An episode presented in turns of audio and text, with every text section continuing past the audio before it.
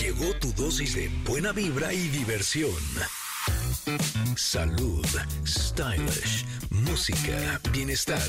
Tenemos todo, pero todo lo que necesitas para estar bien. Ingrid Coronado y Tamara Vargas.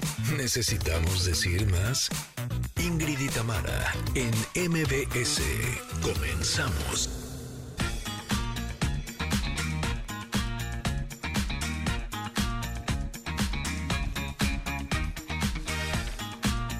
¿Cómo están? Muy buenos días, espero que estén muy bien. Feliz viernes de fiesta. Oigan, el día de hoy nos va a acompañar Marcela Palma, que nos compartirá una guía práctica para regresar a nuestro origen y encontrar la serenidad. Ah, qué buen tema. Oigan, y si ustedes son de los que se levantan en la madrugada porque ya les dio hambre, que un antojito nada más, comer así un- algo pico en la alacena y nada más, bueno, pongan mucha atención porque más adelante nos va a decir el doctor Dorado a qué se debe.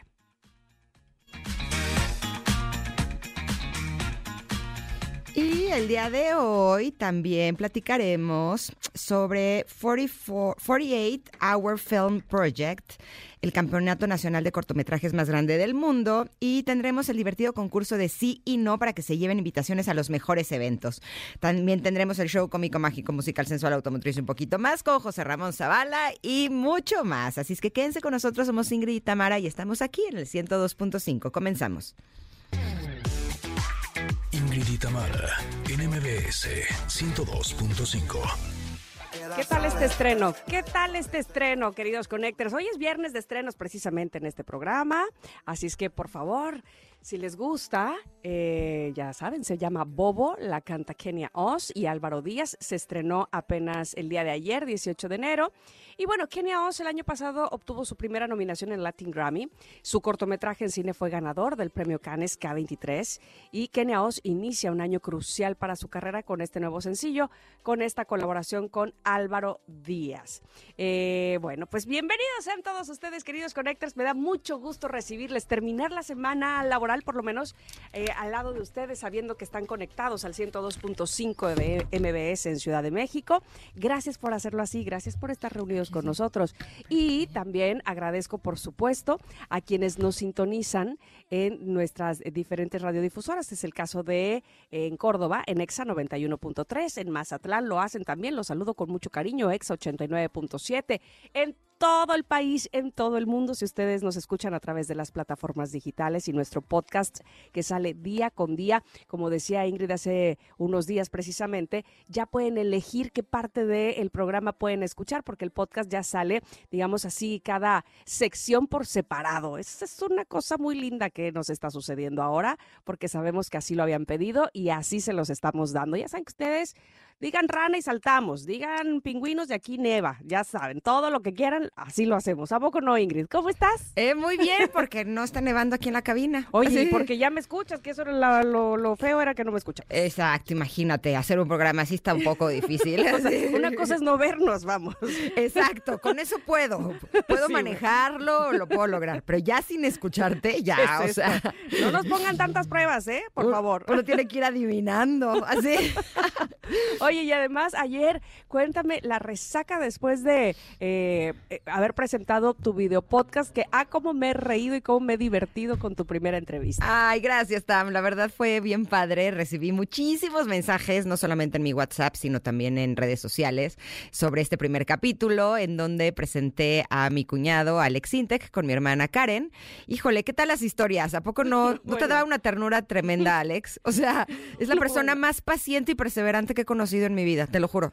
Me queda clarísimo, me queda clarísimo. Aparte eso, justo conocimos una faceta de él precisamente, que es el famoso, que yo creo que pocos, si no es que pues nadie, conocíamos, que es esta, aunque él ha hablado obviamente de su esposa, de tu hermana, nunca con tanta profundidad y entonces pudimos conocer esta parte de él que, que pues lo hace también romántico y entonces eh, justifica muchísimas canciones eh, y, y su manera de escribir y demás. Está padrísimo, la verdad, les quedó muy bien. Muchas gracias, Tam. La verdad es que hasta yo que los conozco fue para mí una sorpresa descubrir tantas cosas de ellos y nos queda clarísimo después de este capítulo que si alguien quiere estar contigo, va a estar contigo.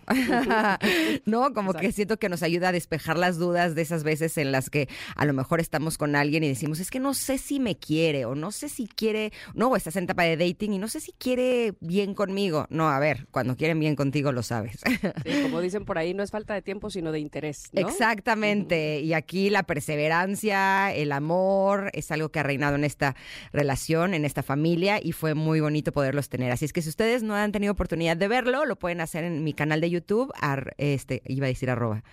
En mi canal de YouTube, Ingrid Coronado Oficial. Eso. Y también está el audio en Spotify, Amazon Music y todas las demás plataformas eh, de podcasts eh, para que ustedes lo disfruten. Pero gracias, Tam. La verdad, eh, escuchar sus comentarios ayer también fue maravilloso. Tuyos y de la producción estuvo muy divertido.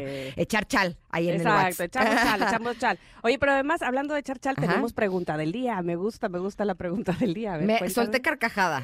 Debo decir que solté carcajada con la pregunta del día. Porque la pregunta del día es: ¿aún guardas algo de tu ex que no sea rencor? Eso se lo agregué yo, pero no iba así. ¿eh? Me- bueno, yo ya la puse junta. Ah, bueno, bueno. Sí, o sea, que no sea odio. ¿Tú guardas Bueno, algo de yo tu ex? fíjate que guardo una cosa de mi primera boda, de hecho, que fue, que es una foto donde estoy bailando con mi papá. Eh, amo esa foto desde, yo creo que es mi favorita desde aquel momento. Y entonces, bueno, pues como está mi papá, solo mi papá y yo, digamos, no sale nadie más en la foto, es un close-up que nos hacen bailando. Este, pues dije, la voy a guardar, sí, salgo vestida de novia, este, y pues ni modo, así es la cosa. Pero la mirada de mi papá así al horizonte, o sea, con, con un amor que nos vemos, que dije, esta la voy a guardar, vale totalmente la pena. Es lo único que guardo que, digamos, pertenece a aquella época. ¿Tú? Mm, Pues yo guardo tres hijos. Querías más, dice. Yo creo que eso es suficiente, ¿no? No, ya con eso, ¿no? ¿Cómo ven? Eh, sí, yo creo que ya. Así. Bien guardaditos, además. Y, y además los guardo muy bien. Exacto. Los guardo, los cuido, los protejo, los procuro, los los, apapachos. exacto, los apoyo, los amo, los No, ya. mantengo. Ah, o sí, sea, exacto. estamos de acuerdo que ya con eso. Ya ¿pa' con qué eso, más? ya con eso, sí, sí, sí, deja tú lo demás. Bueno, bueno, bueno, bueno, pues estoy leyendo ya que llegan respuestas a nuestro ex. Eh, ahora sí que del ex llegan respuestas de los... dice alquimista, yo no guardo ni los recuerdos. Ándele pues, ya se le olvidó. Pues hay que guardar solo lo bueno, ¿no? Sí, pues sí. Que sí. de hecho, híjole, Que- me, ahora que si es muy poco, bueno, ya no es nuestra culpa. que me llegó una publicación, me la mandó mi hermana, que me dio muchísima risa, de cuánto tardan en perdonar cada uno de los signos del zodiaco. Ándale. Es un buen momento para que se los diga, ahora que estamos hablando de temas de el ex. Ahí les voy. Aries, tarda una hora, o sea, cero rencoroso. Tauro, tres vidas. Géminis, dos meses. Cáncer, que soy yo, una eternidad. Ay, no. Ay, sí. Leo, si le suplican, tres meses. Virgo, una década. Libra, tres días. Escorpio, puedes reencarnar en otra vida y no perdonará. Oh, la- Sagitario, seis meses. Capricornio, 50 años si le falla la memoria. Ándale. Acuario, un mes. Esa soy yo. Un mes, o sea, poquito. Piscis, una semana. O sea, yo soy cáncer, una eternidad, con ascendente escorpio. Puedes reencarnar en otra vida y no te perdonará. O sea, neta. Bueno, lo bueno es que solo es un jueguito, Ingrid. O no sea, te- hasta buena onda soy, en serio. No te dejes llevar, no te, solo es un jueguito. con esta combinación de terror. Pero bueno, ustedes díganos, conéctense en arroba Ingrid Tamara MBS o también en nuestro WhatsApp 5578-65125 si aún guardan algo de su ex que no sea rencor o odio. ¿Va? Por favor. Por favor. Ya está, bueno, pues en lo que ustedes hacen eso, que nos nos contestan y que nos, eh, eso, nos responden la pregunta del día. Nosotras vamos a ir a un corte y vamos a regresar, que tenemos comentarot aquí en Ingrid y Tamara en MBS. Volvemos. Es momento de una pausa. Ingrid y Tamara en MBS 102.5.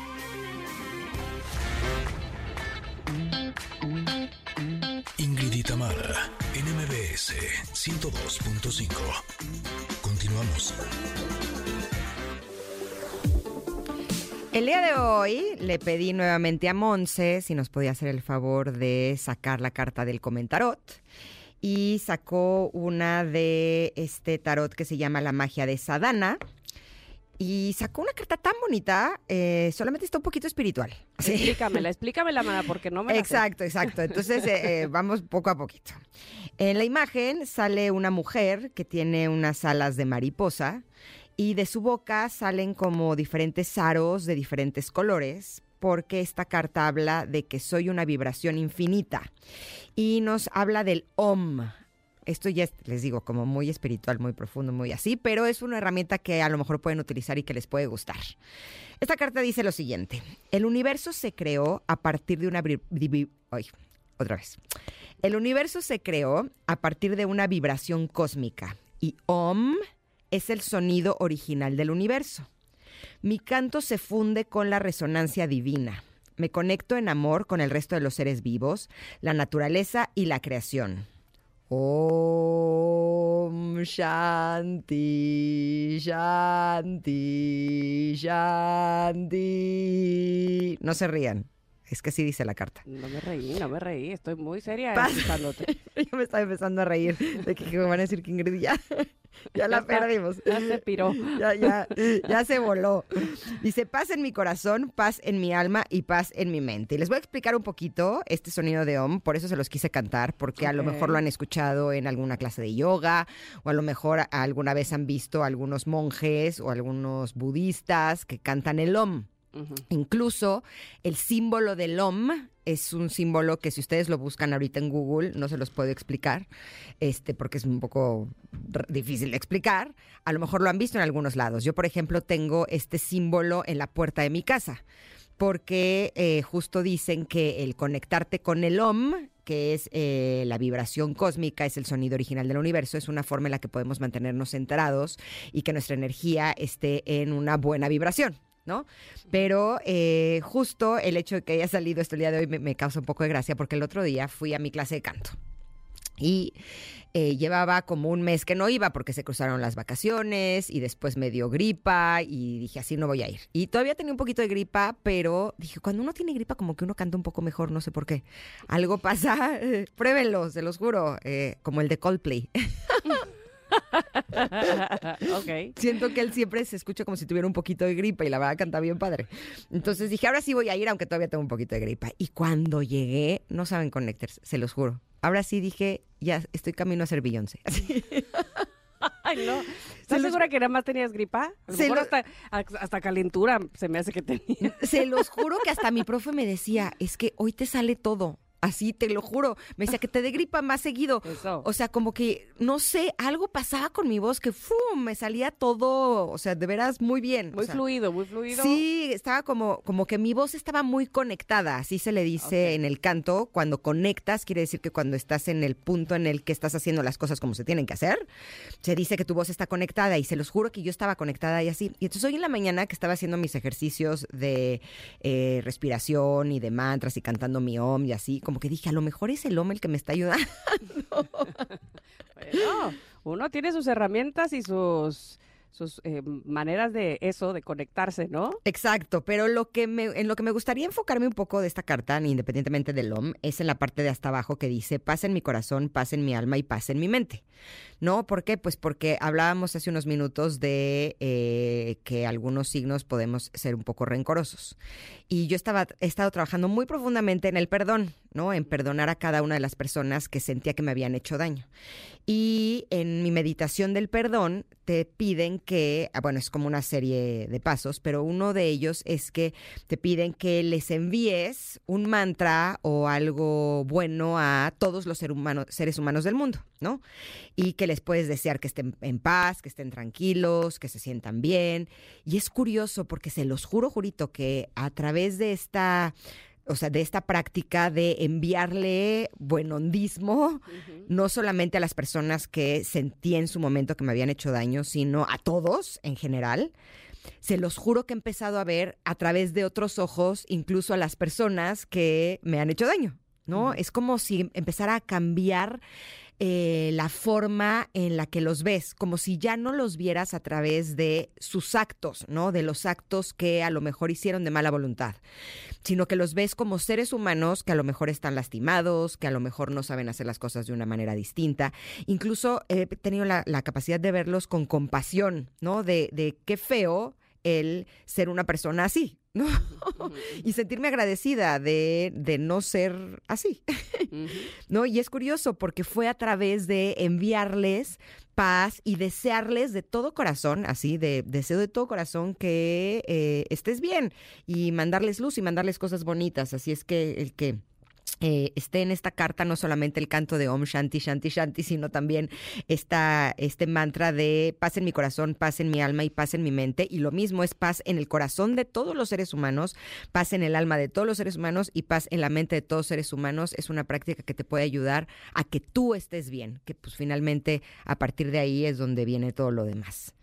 Oh, pues mira, me quedó oh. bastante claro este, con todo esto que dijiste. Y entonces, eh, por ejemplo, a mí me hace recordar, eh, voy a tomar la frase que dice, me conecto en amor con el resto de los seres vivos, la naturaleza y la creación, y luego paz en mi corazón, paz en mi alma, paz en mi mente, porque ah, después de que también yo pasé por algunas cosas que evidentemente no fueron nada gratas, con personas que no hicieron cosas bonitas para mí, eh, me di a la tarea que no fue fácil, de estar en paz conmigo, de, poder cerrar los ojos en la noche y poder tener un sueño eh, profundo, vamos, que, que no le debo nada a nadie, pero lo principal era no deberme nada a mí.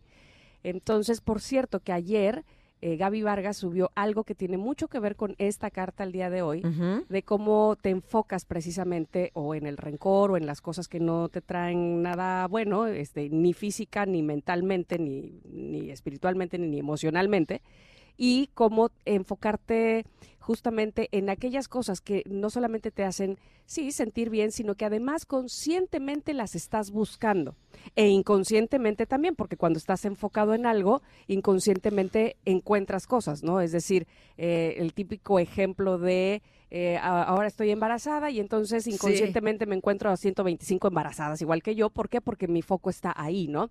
Entonces, sí, eh, traté de hacer muy consciente qué cosas me, me, daban paz, me hacían sentir bien a mí, a pesar de lo que habían hecho los demás. Y, y entonces por ahí me fui. Es este remolino que, eh, insisto, puede ser para bien o para mal, pero eliges, de libre albedrío, eliges que sea para bien y que eliges primero para ti estar en esta tranquilidad y en este equilibrio y después se nota en los demás. Así es que bueno, pues me encanta que haya salido esta carta. Muchas gracias, Amón, eh, por haberla sacado y ya saben que está para compartirse, ¿no? En nuestras redes, redes sociales. Exacto, está en arroba Ingrid Tamara MBS, en X o también en nuestro WhatsApp, para que ustedes la puedan disfrutar porque la imagen es realmente bella. Y nada más para cerrar, me gustaría decirles que muchas veces para encontrar el perdón, no lo encontramos en los lugares donde los estamos buscando. A veces el perdón lo podemos encontrar cuando reconocemos cómo es experiencia, aunque haya sido dura, dolorosa, horrible, injusta o lo que sea, sí nos trajo grandes aprendizajes y eso, eso sí es bueno, eso sí es algo bueno para nosotros. Totalmente, bueno, pues a rescatar justamente lo, bueno de esas experiencias que fueron duras. Vamos a hacer un corte, Connectors. Vamos a regresar porque eh, si ustedes tienen eh, a una mascota que a lo mejor ya está entrada en años, ya no es un cachorrito, mm. ya es una mascota adulta o senior, en etapa senior, como dice aquí Osorio Kennel, justamente él nos va a decir cómo cuidar de nuestro perro en esas edades. Así es que regresamos con él aquí en Ingrid y Tamara en MBS.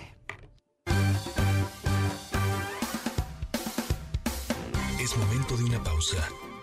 Ingrid y Tamara, en MBS 102.5.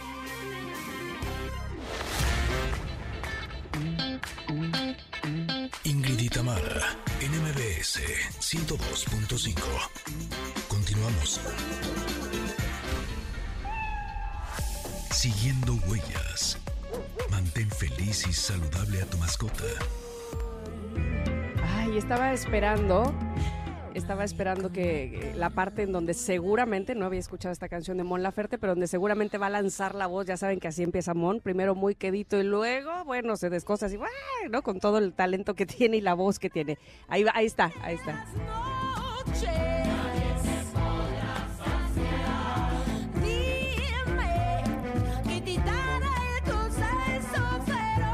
Bueno, ahí está. Estrenando canción Mon Laferte, Pornocracia se llama. Eh, la estrenó el día de ayer. Hoy es viernes de estrenos musicales aquí en Ingrid y Tamara en MBS. ¿Existe esa palabra? ¿Pornocracia? Habría que, investigar. Yo no, no la había escuchado. Yo tampoco nunca la había escuchado está, muy rara. Se los voy a investigar con. Órale, en lo que nosotros nos da mucho gusto recibir el día de hoy a Osorio Kennel, experto en perros, con este tema por demás importante, cómo cuidar a un perro en etapa senior. Bienvenido Osorio, ¿cómo estás? Hola, buenos días, muy bien. Con gusto de saludarlas de nuevo. Gracias, gracias.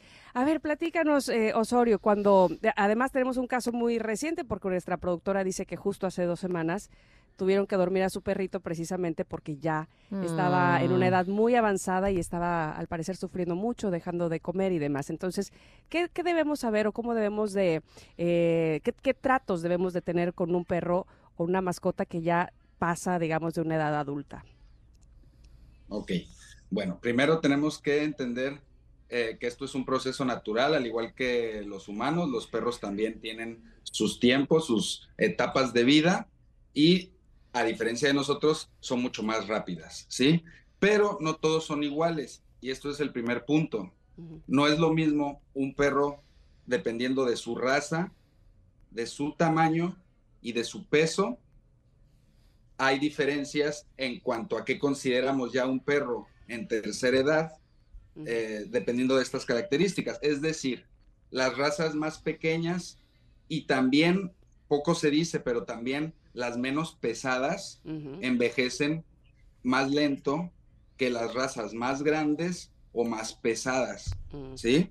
Entonces, normalmente eh, los perros más pequeños consideramos que entran ya a la edad, edad, avanzada a partir de los nueve años, por ejemplo. Cuando un perro de, de tamaño grande puede considerarse a partir de los siete u ocho años. ¿Por qué? Porque incluso hay perros de razas gigantes que su esperanza de vida promedio es a los nueve. Ah, Entonces ya desde los siete ya están en edad adulta mayor, ¿sí? Entonces esto es importante. Ahora, ¿cómo puedo yo saber si mi perro ya está entrando en esa etapa? ¿Sí? Porque también entra la parte genética, la parte de su alimentación, ¿sí? Y esto nos puede acelerar o atrasar este proceso.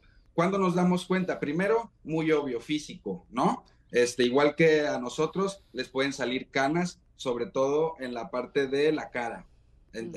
Pero también eh, cosas más importantes como su nivel de energía.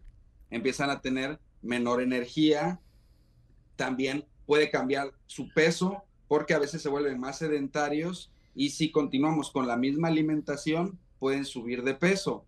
O lo contrario, si su alimentación no se adapta y empiezan a tener problemas, por ejemplo, con su dentadura, pueden empezar a comer menos y bajar de peso, ¿sí? Entonces también por eso es importante en los perros senior, y esa es una primera recomendación, es necesitamos pasar de llevarlo una vez al año como normalmente se puede recomendar a llevarlos un par de veces al año para que tengan controles más seguido. El médico puede hacer chequeos de sangre, hematológicos y chequeos también de sus funciones renales, hepáticas y cardíacas.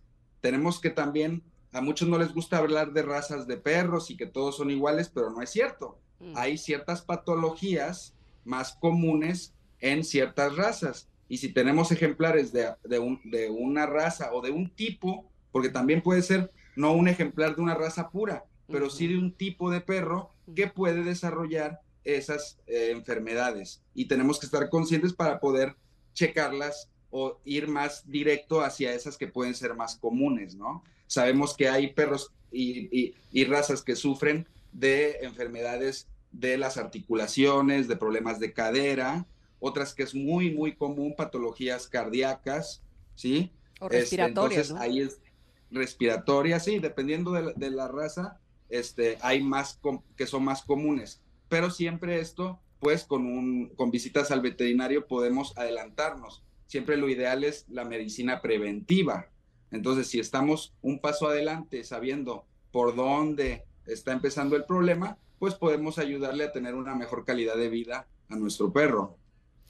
Ahora, eh, ¿qué cuidados podemos tener con nuestros perros para que tengan una mejor vida? Porque, por ejemplo, tengo un perro, es un Golden Retriever, es un perro grande y eh, tiene yo creo que como cinco años, eh, o sea, está en una edad mediana pero no quiere hacer ejercicio. Me lo llevo, se los juro, me lo llevo al parque para que vayamos, o sea, y digo, así hacemos ejercicio los dos y caminamos los dos. Y se sienta así y no quiere caminar, punto. Y lo veo que está echado todo el día en mi casa y me preocupa porque eh, me imagino que el ejercicio también en los perros debe de ser algo fundamental para que tengan un buen estado de salud, ¿cierto? Sí, definitivamente, entre eh, en mejores condiciones esté físicamente, puede llegar a la edad adulta mejor. Eh, pero también hay que entender, digo, hay que ver el caso en específico y a lo mejor hay que buscar los motivadores que pueden desatar esas ganas de moverse. Pues a veces le llevo premios, así le llevo premios y se los aviento pues, hacia el otro lado de donde está mi casa para que tenga que ir por ellos y se le olvide. más comida, ¿no? Sí, es más comida, ¿no? Sí. Este, va a ser más las calorías que se gana con los premios que con el ejercicio. Pero sí, este, es, es, un punto importante. Debemos de buscar la manera de que nuestro perro se mueva, pero también hay que entender que no todos son atletas y hay algunos que no les gusta mm. tanto moverse. Sí, hay que buscar la manera de que tengan su ejercicio diario. Ahora, ¿cómo podemos cuidar? O algunas recomendaciones ya más puntuales, ¿no? Primero, eh, ya cuando nuestro perro está entrando a esta edad adulta, lo que les decía, visitas al veterinario con más regularidad, ¿sí? Para prevenir. Otro punto importante es evitar cambios bruscos en su rutina y en sus espacios. El tener un perro ya grande y hacer remodelaciones o mudarse o incluso, y esto es algo importante, traer un perro nuevo, más joven, puede ser una gran compañía, yo no digo que eso esté mal por, por sí mismo, pero hay que tener mucho cuidado cómo estamos modificando la rutina del perro y traer otro perrito a la casa puede ser un cambio que a nuestro perro ya grande no termine de adaptarse y entonces sus pocos o muchos o el tiempo que le quede a lo mejor va a estar mucho más incómodo porque ya no es tan adaptable como un perro más joven. ¿Qué tenemos que adaptar también? los espacios de la casa a que tenga lugares más cómodos, más suaves, que a lo mejor también cuando están más, más adultos buscan más nuestra compañía o tienden a, tienden a eh, depender más de nosotros, ¿sí? ¿Por qué? Porque a veces pueden desorientarse, porque ya sus sentidos no están al 100% y van siguiendo más el, eh, los aromas, entonces buscan esa seguridad y es importante como les decía, evitar cambios y también, pues, si sus articulaciones, eh, si ya tienen algunos dolores, pues lugares más suaves donde puedan estar acompañándonos en los lugares donde más están con nosotros. Eh, hablaba del tema de la alimentación, a veces hay que cambiar a dieta blanda, ¿sí? No siempre, pero hay, hay que ver cada caso con nuestro veterinario. A veces es importante suplementar, no hay que hacerlo por nuestra cuenta, hay que ver cada caso, pero puede ser el, suplemento algo importante. También el en el tema de alimentación, puede nuestro médico recomendarnos hacerlo en más eh, veces en el día. Yo normalmente recomiendo a un perro adulto sano eh, darle una sola vez. Si acaso dos veces al día está bien también. Pero en ocasiones cuando un perro ya también es mayor, puede requerir dividirlo a lo mejor en tres veces al día o incluso por recomendación puede llegar a ser cuatro. El tema de cambios de humor y cambios de conducta. ¿Sí? Cuando, cuando tenemos una pregunta aquí que dice, mi perro tiene 11 años y se ha vuelto muy desobediente, ¿por qué pasa eso? De entrada pregunto, ¿los perros dejan de oír, o sea, eh, se, ponen sordos con la edad? Porque a lo mejor le estás hablando le estás y, no escucha y tú crees que está desobedeciendo, ¿no? puede quedarse sordo, puede quedarse ciego, puede quedarse sin olfato, eh, cualquiera, cualquiera de los sentidos puede disminuir hasta prácticamente desaparecer. Mm. Y obviamente, si de por sí no tenían un perro muy bien educado y ahora tiene menos energía, menos ganas, está a lo mejor estresado o está desubicado o no escucha bien, pues sí, definitivamente que eh, se va a volver menos obediente. También hay que tener cuidado a lo que llamamos desobediente. Probablemente es simplemente no tengo ganas de, no quiere, no, es, pues, no, no, tiene por qué obedecer todo lo que nosotros digamos. Tiene menos voluntad de hacer ciertas cosas. Incluso algunos eh, batallan con el tema de, los, de orinar. Empiezan a orinar donde no era y, y, esto a veces, oye, si mi perro ya sabía, si él, ¿por qué ahora? ¿No? Pues también ya no aguantan tanto tiempo. Incluso los paseos a veces se deben de adaptar y si estábamos acostumbrados a llegar en la tarde y sacarlo dos o una hora, pues a lo mejor vamos a necesitar en la mañana sacarlo 15 minutos y a mediodía sacarlo otros 15, 20 y en la noche sacarlo otros 15, 20. Dividir, así como la comida, también a lo mejor los paseos. Por tema de que ya no aguantan tanto el no orinar por, por tantas horas y también por eh, el tema de que ya hablamos de su energía. Oye, pero a ver, dime una cosa, porque teníamos la idea, o al menos por lo menos yo lo había escuchado, de que un año perro era siete, años humano, ¿no? Pero según lo que nos dices, depende más bien de cada raza. Pero entonces, eh, más o menos, ¿cuándo es cuando ya podríamos considerar que nuestro perro está en etapa senior, en etapa eh, adulta, mayor? Como para ya, no, ya no llevarle un perro joven y para tenerle como este tipo de cuidados. Si hablamos en términos así generales, generales, 7, 8 años, ¿sí? Okay. Para abarcar a los perros más grandes, a las razas gigantes desde los 7 años.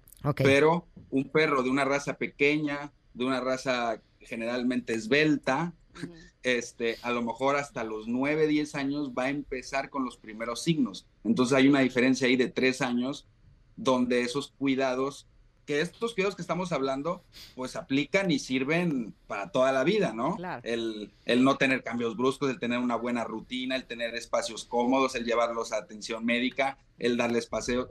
Obviamente que son cosas que funcionan toda la vida, pero hay que hacer mucho más hincapié cuando vemos los signos de los que eh, eh, hemos hablado hoy, de que nuestro perro ya está llegando a esa etapa. Eh, incluso puede mostrar signos de agresión que no entendamos, que pueden estar causados por dolor, pueden estar causados por eh, estar desubicados o por este tema de haber perdido ciertos instintos y, y eso puede generar miedo. ¿sí?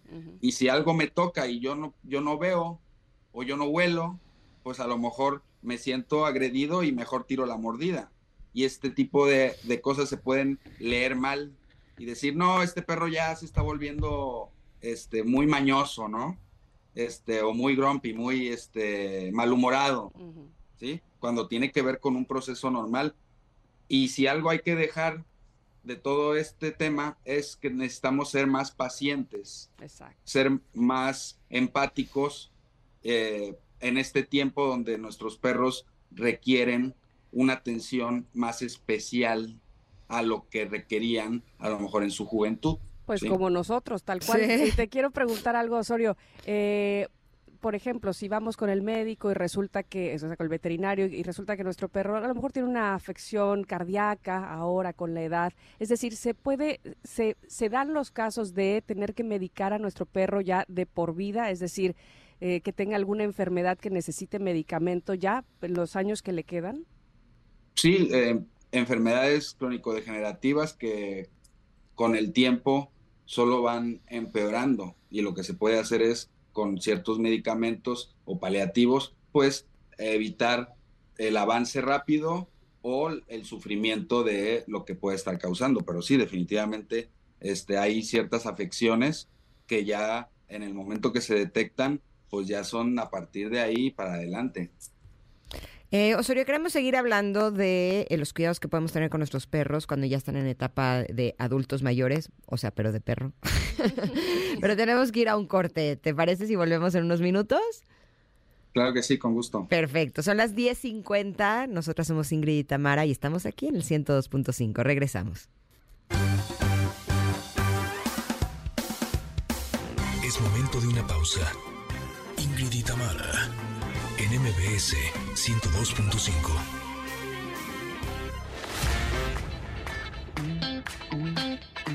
Ingrid y Tamara en MBS 102.5.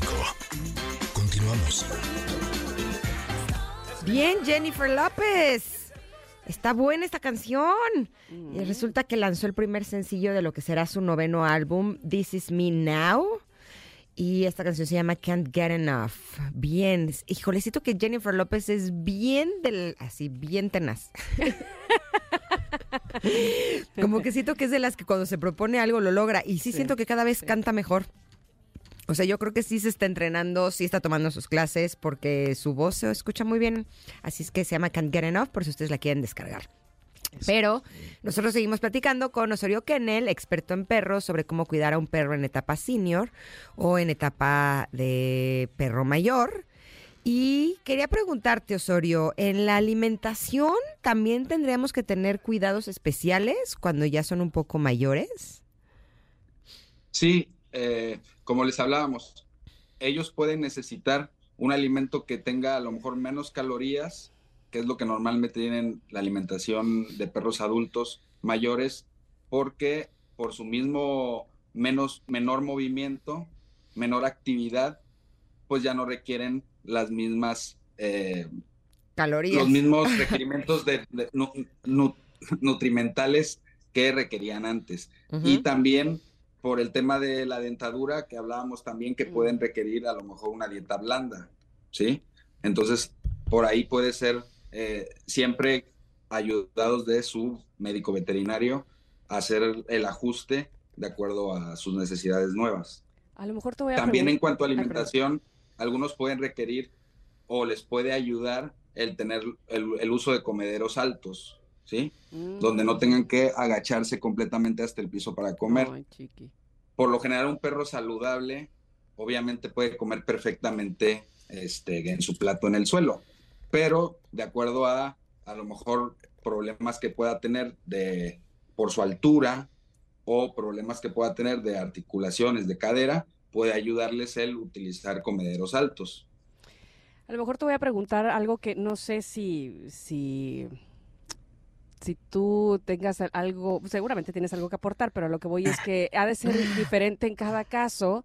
Y, hay una cosa que nos une a todos los que tenemos mascotas y que nos dura la mascota tantos años, y es el asunto emocional, el asunto eh, sentimental, que forma parte de nuestra familia, nuestros hijos crecieron con ese perrito.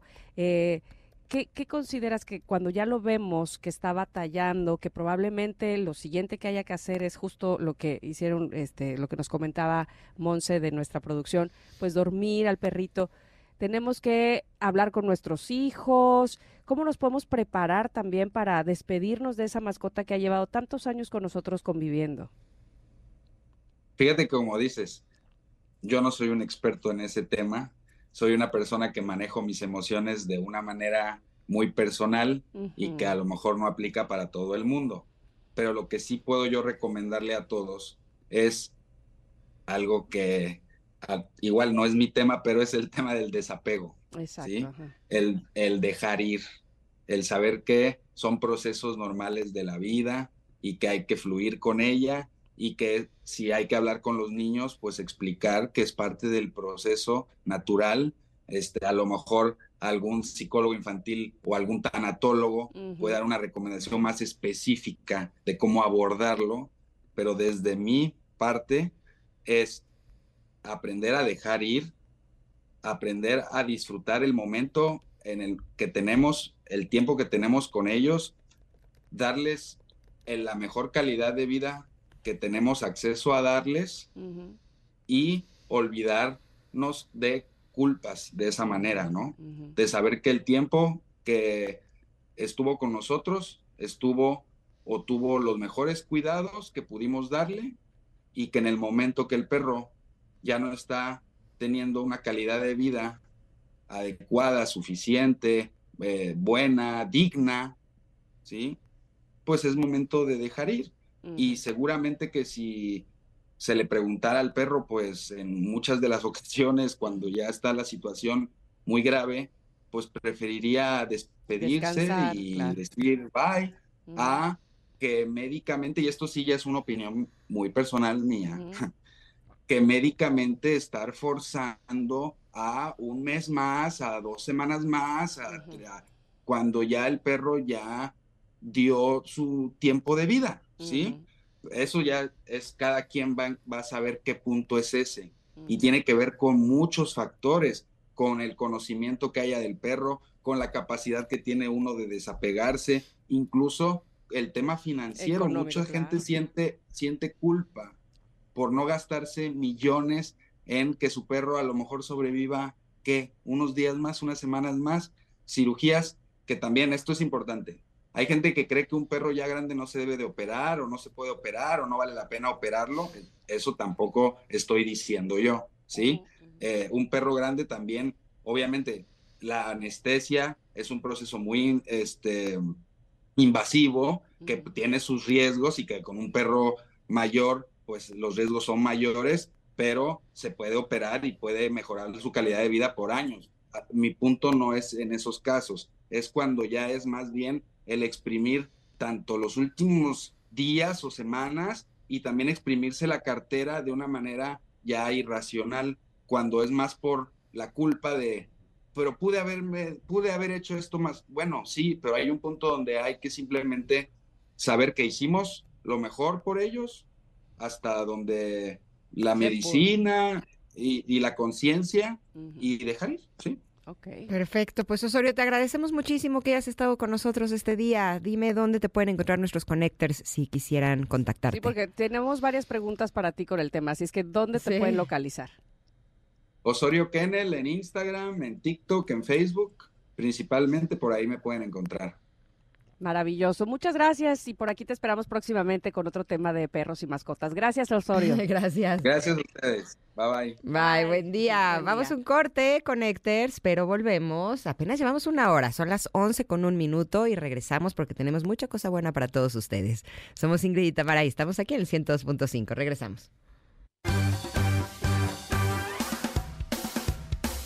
Es momento de una pausa. En MBS 102.5.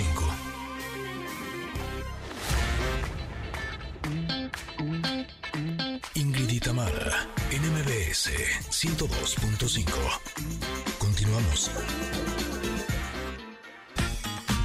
Queridos conectores, en la primera hora de Ingrid y Tamara en MBS, Osorio Kennel nos habló sobre cómo cuidar a un perrito en su vejez. Vamos a escuchar un poquito de lo que nos dijo. Los perros senior, y esa es una primera recomendación, es necesitamos pasar de llevarlo una vez al año como normalmente se puede recomendar a llevarlos un par de veces al año para que tengan controles más seguido. El médico puede hacer chequeos de sangre hematológicos y chequeos también de sus funciones renales, hepáticas y cardíacas.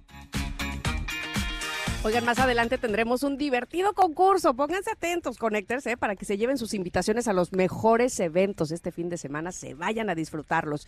Y vamos a platicar con Marcela Palma sobre cómo encontrar la serenidad. Tendremos además el show cómico, mágico, musical, sensual y probablemente de autos con José Ramón Zavala y mucho más. Somos Ingrid y Tamara viviendo el viernes aquí en MBS. Continuamos.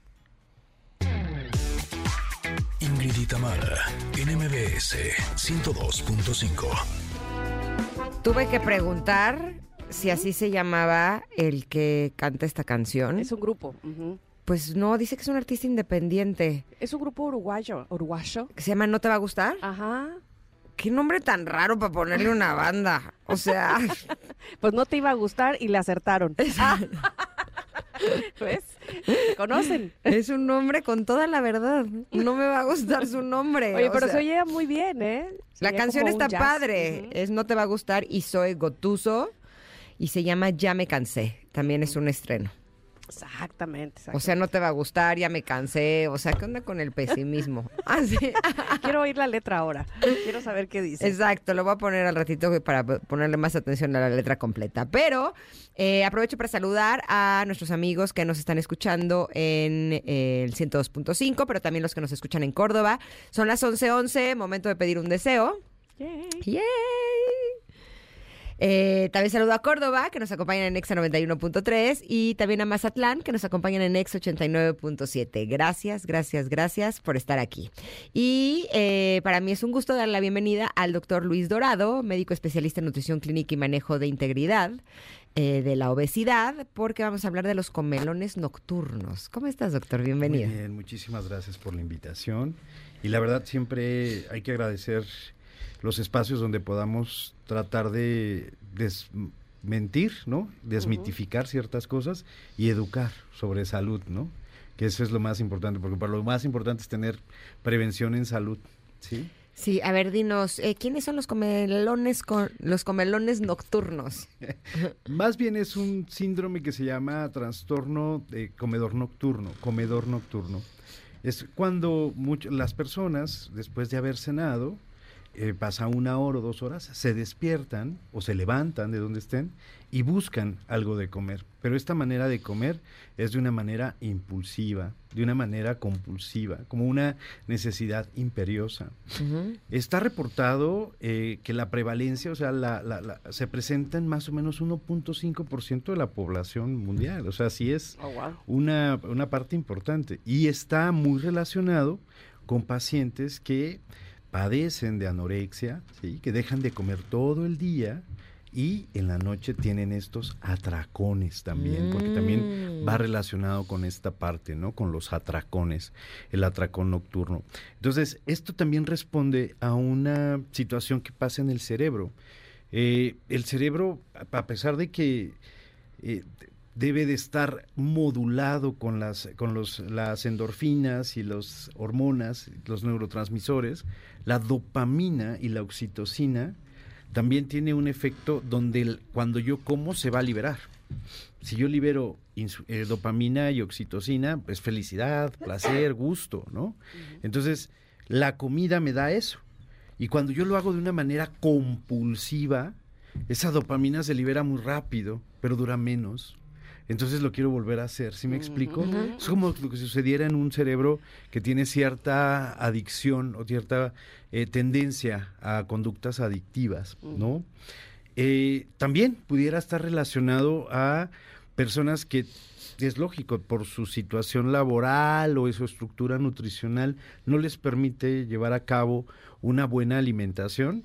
¿Qué pasa? No desayuno, no como, salgo de mi casa, me voy a trabajar, y cuando llego, llego a tener una gran eh, comida, ¿no? Que pudiera confundirse con el ayuno intermitente y no tiene nada que ver. Sí, estamos de acuerdo. Más bien el mal paso, ¿no? Pues sí, es que exactamente. O sea, el ayuno intermitente sí son largos periodos sin comer, pero de forma ordenada. De forma ordenada y con, con una constancia, ¿no? O sea, porque mucha gente confunde esto de que yo entre semana hago ayuno y el fin de semana pues no me cuido, ¿sí me explico? Se perdió. O es que estoy comiendo una vez al día y, junto mis 16, 10, 14 horas de ayuno, pero el alimento que yo en ese momento como, pues no es lo más adecuado. Y entonces mi cerebro, ¿qué es lo que quiere cuando dejo de comer? Carbohidratos. Claro. ¿no? Azúcares, grasas. pero también porque mi cuerpo lo necesita en ese momento. Por ejemplo, un, diabético le puede suceder esto a una persona con diabetes Uno de los despierte con hambre en medianoche. Síntomas clásicos de la diabetes son tres, ¿no? Pero uno de ellos se llama eh, polifagia, o sea, tenemos mucha necesidad por estar comiendo, no sentimos saciedad gástrica. El otro es polidipsia, mucha sed. Y el otro es poliuria, incluso esta poliuria es cuando tengo eh, que ir al baño muchas veces a hacer pipí y en la noche sucede más, nicturia, ¿no? Entonces, sí, sí hay es un síntoma. De hecho, también hay trastornos que pudieran, metabólicos, que pudieran estar relacionados con ser comedor nocturno, como la resistencia a la insulina. Mm. ¿sí? La resistencia a la insulina la mayoría de las veces se caracteriza con que no tengo apetito en el desayuno, en la mañana, empiezo a comer como después del mediodía, pero o sea, después del mediodía, toda la tarde, noche, no puedo controlar los antojos y la necesidad de comer. Entonces la resistencia a la insulina pudiera ser un factor que me haga tener trastorno de la eh, de comedor nocturno, síndrome de comedor nocturno, ¿no? Pero vuelvo a lo mismo, o sea, estos trastornos que están desarrollados y que ya están descritos en el, en el DSM-5, que es el Tratado de Diagnósticos de Enfermedades Mentales, pues va acompañado siempre de cuestiones también eh, neurobiológicas como depresión, ansiedad, ¿no? Esta parte que vuelvo a decir, la adicción, ¿no? Porque la comida sigue siendo un placer, ¿no? Sigue siendo darnos esta sensación de satisfacción o de plenitud y que cada vez dura menos y por eso lo hacemos repetidamente, ¿no? Entonces hay que identificar, yo creo que qué es lo que me genera esto o desde cuándo empecé con esto, ¿sí? Porque también podemos hablar de la alimentación nostálgica, no sé si han escuchado de ese término. No es cuando le das esta emoción a la comida, ¿no? O sea, el, el hecho de que yo recuerde un aroma de chocolate, ah, me acuerdo de mi, abuelita que me hacía esto y es un apapacho y me da sensación de nostalgia, ¿no? O el tema de que eh, me como un helado y eso me hace sentir mejor cuando estoy deprimido y empiezo a contar. Porque cuando era niño y sacaba buenas calificaciones me llevaban a comer un helado y entonces lo asocio con premio. Exactamente. Ahora, yo sí recuerdo una época de mi vida en la que eh, tenía muchísimo trabajo, pero además tenía muchísimos problemas, pero además tenía, o sea, era como mucho para mí y no tenía tiempo para el esparcimiento, para estar relajada, para, ¿no? Como que todo era exigencia, exigencia, trabajo, trara. Y sí me acuerdo que en esa época de pronto agarraba un pastel de chocolate y decía, bueno, pero por lo menos me voy a consentir con esto, como si a través de la comida pudiera darme algo. ¿no? Y a lo mejor en las noches lo que sucede es que como entre el inconsciente es cuando ya no están como todas estas ideas de restringir todo, sino que ahí es donde viene eh, tu verdadero ser de tus necesidades de que necesitas llenarte de algo. No crees que es comida, pero a lo mejor si te llenaras de cosas que te gustan, ¿no? De hobbies, de, de a lo mejor que te, pudieras de, pronto consentir con comprarte algo que tengas ganas, que te guste, no sé, como, como algo así, podría ayudarte a disminuir esos, eh, esas ganas de comer eh, de forma compulsiva en la noche? Pues mira, lo que acabas de decir es totalmente cierto. El comer de esta forma en la noche es un mecanismo de recompensa. Exacto. Totalmente. O sea, es decir, bueno, trabajé todo el día, estudié todo el día, me malpasé. Pues por lo menos lo único que quiero llegar a hacer es dormir y comer y dormir. Estamos de acuerdo, o sea, son necesidades muy básicas de supervivencia. de supervivencia, pero porque lo hacemos de una manera innata y empírica, o sea, no no lo hacemos incluso consciente, ¿ves? O sea, esta parte de, de, la nutrición consciente, que, que, es un tema exquisito para hablar, no, no, no, estamos comiendo conscientemente, nada más estamos comiendo por complacer una necesidad. Y esta necesidad en este cerebro primitivo, pues la comida me, me, va a dar esa, esa liberación de, esta dopamina, pero por un instante mi cerebro quiere más, quiere más, quiere más, pero no estoy haciendo consciente, ¿no? Entonces nada más busco lo que conozco, pero no busco, no le enseño a, a, mi cerebro a otras cosas que se llaman neuroplasticidad, generar nuevas rutas, ¿no? De aprendizaje eh, neurocognitivo, ¿no? Para, para, para que yo pueda contrarrestar conductas con las cuales no puedo estar controlándome. Entonces, el ser un, un comedor nocturno no es nada fácil, ¿sí? O sea, es, es muy difícil luchar con esta sensación de hambre, ansiedad, este, depresión, emoción, sentimiento, ¿qué es? ¿No? Entonces, si no como, no puedo dormir. Si no hago esta conducta, no, no dejo de pensar en la comida, ¿no? A lo mejor en mi alacena ya no hay nada y yo me levanto y quiero volverme a asomar a ver si hay algo, ¿no? Aunque sea la galletita que lleva ahí tres meses caducada, me estoy imaginando el sabor, pero vuelvo a lo mismo, no es nada fácil. Tenemos que encontrar las razones por las cuales y también entender que eh, esto se relaciona a trastornos de la conducta alimentaria. Claro. O sea, está muy relacionado con el síndrome de atracón nocturno, de los atracones, la anorexia, y también hay veces que puede ser una conducta eh, bulímica el no comer todo el día, ¿no? Ahora, doctor, tenemos que ir a un corte, pero me surge la idea, eh, sí, me surge la duda, pues, si esto también tiene que ver con hábitos. Me estoy pensando, cuando tenemos un bebé y le damos de comer a la mitad de la noche, ¿no? y a medida que vamos alargando sus horarios de alimento, ya puede pasar toda la noche sin comer. Me sucede también, por ejemplo, eh, pensar que cuando tenemos un jet lag y que estuvimos en otro país donde el horario decía que comíamos, pues evidentemente en la hora de comer de aquel país, pero regresamos a este y entonces en la madrugada ya teníamos como varios días comiendo digamos, a otras horas que ahora en la madrugada de aquí me da hambre. ¿Tiene que ver también entonces con hábitos? ¿Me lo contesta después del corte? Claro, por supuesto. Ok, lo dejé así como... sí.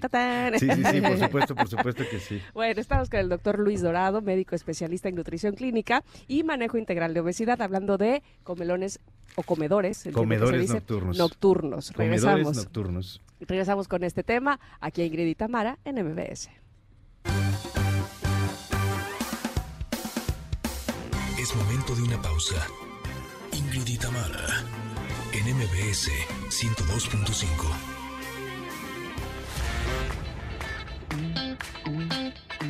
Ingrid y Tamara, en MBS 102.5. Continuamos. ¿Se acuerdan cuando hablamos de sexo sapien o cómo era? Sapien sapien sexual o no sé cómo se llama. Este Sapiosexual. Sapio ah, bueno, este, eh, eh, René Residente es mi, eh, eh, al- con el que a mí se me despierta la sapiosexualidad. Es tu René amorcito Pérez. corazón. Es mi amorcito corazón. Está estrenando esta canción que se llama Ron en el piso, donde habla de diferentes etapas de su vida. De hecho, hay una, una- un video donde se demuestra el detrás de cámara en su Instagram. Y es que el primer día que mostró este video, no el detrás de cámara, sino el video real de la canción, alcanzó el millón de vistas. Así es. Entonces, bueno, pues desde el 11 de enero ustedes pueden disfrutar de esta canción, Ron en el piso, con René Pérez. Estamos platicando con el doctor Luis Dorado de otro tema que eh, veníamos platicando antes del corte, que son los comedores nocturnos. Y te preguntaba, doctor, si tiene que ver con haber habituado también a nuestro estómago, a nuestro sistema digestivo, a comer a esas horas. O sea que ya lo hicimos, digamos, dependiente de la comida, como sucede con los bebés que se despiertan en la madrugada o como cuando tenemos un jet lag. Por supuesto, mira, esto es muy interesante. Vuelvo a la parte de la estructura nutricional. Muchas veces no entendemos que a la manera en la que yo voy acostumbrando a mi metabolismo a trabajar es el impacto que voy a tener en un peso, si va a ser saludable o no va a ser saludable. Entonces, si yo estoy acostumbrándome a que mi cuerpo no reciba comida durante todo el día, ¿sí? Quiere decir que yo le voy a decir a mi metabolismo, no gastes Mm. guarda, reserva, ¿no? Y entonces, cuando voy a comer, voy a, el metabolismo va a decir, bueno, pues es el momento que hay, voy a guardar. Ojo, nada tiene que ver con el, el ayuno intermitente, no me quiero meter en temas eh, que son totalmente distintos, pero así es como funciona. Decíamos, bueno, el tema yo viajo, el jet lag, todo esto. Tenemos una cosa que se llama cortisol y es lo que hace toda esta parte de mi sincronización en el ciclo vigilia-sueño, ¿sí? Entonces el cortisol modula esta parte junto con el metabolismo. Entonces, cuando yo tengo este cambio de horario, ¿no? Y me voy a otro país donde allá, en- digamos, en otro lado del mundo es de día y acá es de noche, el organismo se adapta muy fácilmente cuando empezamos a, a tener esta parte, me expongo a los rayos del sol, la melatonina, vitamina D, trabaja con el cortisol para adecuar el metabolismo donde es. Por eso cuando tú bajas a Europa comúnmente dicen, si llegas de día sal a caminar a lo mejor y en la noche tómate un poquito de melatonina y eso va a evitar el jet lag. Esa parte de que mi cortisol se regule va a hacer que mi alimentación se regule. Pero eso es muy distinto a mi estructura nutricional. Si yo me estoy acostumbrando a nada más hacer una comida, porque no tengo tiempo, porque no, eh, las miles de pretextos que pudiera haber, bueno, ahí es lógico que yo sea un comedor nocturno con grandes cantidades, pero también cuando ya se transforma, o vemos el trasfondo de un trastorno, es cuando yo hago mis comidas y a pesar de esas comidas me tengo que levantar a comer por compensar una emoción o compensar una necesidad neurobiológica. Mi cerebro me está pidiendo algo y hay que encontrarlo porque muchas veces el 71% de los pacientes que tienen trastorno de déficit de atención y hiperactividad tienen eh, este síndrome de comedor nocturno, son, son comedores nocturnos. ¿Por qué? Sí, qué Porque ese raro. cerebro no deja de trabajar. Ojo, no estamos hablando de que el paciente sea inatento o no ponga atención. Su el paciente con TDA es un paciente que está atento o quiere estar atento a tres mil cosas al mismo tiempo, ¿no? Te llegan pensamientos y pensamientos, es como un arbolito de Navidad y piensas en esto y luego te viene otra idea. Entonces, imagínate la energía que gasta ese cerebro, ¿no? Entonces, uno de los principales consumidores de glucosa eh, después del músculo es el cerebro. Entonces, te pide esa, esta medida compensatoria. Y aparte de que este cerebro hiperactivo, eh, con TDA, eh, tiende a, tener una dependencia total de la dopamina, cada vez la dopamina va siendo más, dura menos en, en esta situación, ¿no? A ver, yo he escrito que en alguna época de mi vida, cuando era mucho más joven, em, yo restringía muchísimo los alimentos que comía con la idea de que estaba dieta y eso, según yo, en ese momento era algo bueno para mí, porque estar delgado era lo mejor que me podía pasar en la vida. Y sí, por supuesto que después de estas restricciones terribles venían estos atracones en donde yo lo describo como una fuerza que salía dentro de mí, que era mucho más fuerte que yo que es la que se comía todo eso. Totalmente. Y yo nada más me quedaba con la culpa porque ni siquiera se disfrutaba ese atracón. ¿No? ¿Hasta qué punto una persona que es comedora nocturna eh, tiene que reconocer que necesita ayuda y que es algo que no tiene que ver con su fuerza de voluntad? No es de ahora sí no lo voy a hacer, porque de veras, o sea, cuando lo hemos experimentado sabemos que es una fuerza más grande que nosotros. ¿Cuándo es buen momento para pedir ayuda? Fíjate que qué interesante eh, comentario que acabas de dar. O sea, y va relacionado en todo. La fuerza de voluntad, vaya, sí es importante, pero yo creo que es el querer hacer el cambio, ¿no? Porque el paciente tiene que entender que no es normal. ¿Sale? O sea, hay que entender que no es normal. O sea, por más que por hambre no, es normal. algo está pasando. Entonces, lo primero que hacemos nunca es acudir al médico, al especialista, curiosamente, ¿no? Queremos encontrar la información en otras fuentes, en otras cosas, y ya que esto ha rebasado ciertas cosas, ya vamos al médico. Yo creo que en cuanto tú te sientas mal de algo, acude al especialista. La primera opción. La primera opción, o sea, no es normal, ¿sí? O sea, es como, a veces, pues me duele el diente.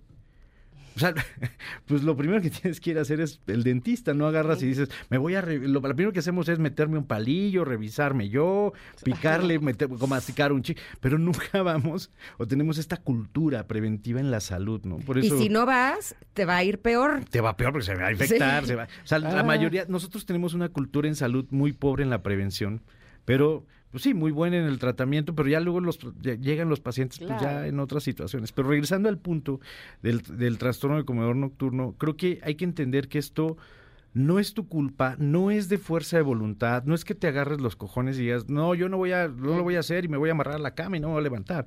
Vaya, entre más lo estás deteniendo, más te va a estar costando trabajo porque va a llegar otra cosa que está asociada en el 70% de estos pacientes, la depresión. Mm. Sí. ¿Por qué? Porque viene este sentimiento de culpa de no poderme controlar, de que no puedo tener fuerza de voluntad, de que no puedo ser mejor. O sea, no creo que tenemos que entender de que si no lo puedes hacer, ve con el especialista para identificar precisamente dónde está el problema. A lo mejor puede ser estructura, a lo mejor es una situación metabólica como la resistencia a la insulina, a lo mejor es una cuestión hormonal con el cortisol, a lo mejor es un trastorno del sueño que viene relacionado con el insomnio, o a lo mejor es un trastorno eh, eh, vaya, de diferentes eh, causas, ¿no? No solamente nos vayamos a que, ah, es que tú no te puedes controlar, no es cierto, puede ser de muchos factores, es como en la obesidad, es que todo tiene que ser porque tú tienes que bajar de peso, porque tienes que dejar de comer y tienes que hacer un montón de ejercicios. Sí, ya lo sé, pero me está costando trabajo porque hay muchos factores atrás de eso. Es una enfermedad. Entonces, igual el trastorno del comedor nocturno es una enfermedad, veámoslo así, está escrito en un en el en el tratado de enfermedades mentales, por Dios. Entonces, no lo veamos como algo que es culpa del paciente. Claro, no subestimemos. Doctor, siempre de verdad nos da mucho gusto poder tener estas pláticas con especialistas como, como Muchas gracias. Y por supuesto, si quedara alguna duda para alguno de nuestros connectors, queremos saber dónde te pueden localizar. Estamos en Instagram, ahí me pueden buscar como doctor.dorado-oficial y pues ahí subimos contenido, está toda la información de nosotros y pues ahí con muchísimo gusto, si tienen dudas, avísenos, si eres un comedor nocturno, mándanos un mensaje, vamos a tratar de buscar cómo ayudarte en este tema. Aquí no participa solo la parte nutricional, médica, también la parte psicológica y psiquiátrica del asunto. Buenísimo, te agradezco mucho Luis que hayas estado con nosotros. Nosotros. Vamos a un corte, Connectors, pero volvemos, son las 11.34 y tenemos mucha cosa buena para todos ustedes. Regresamos.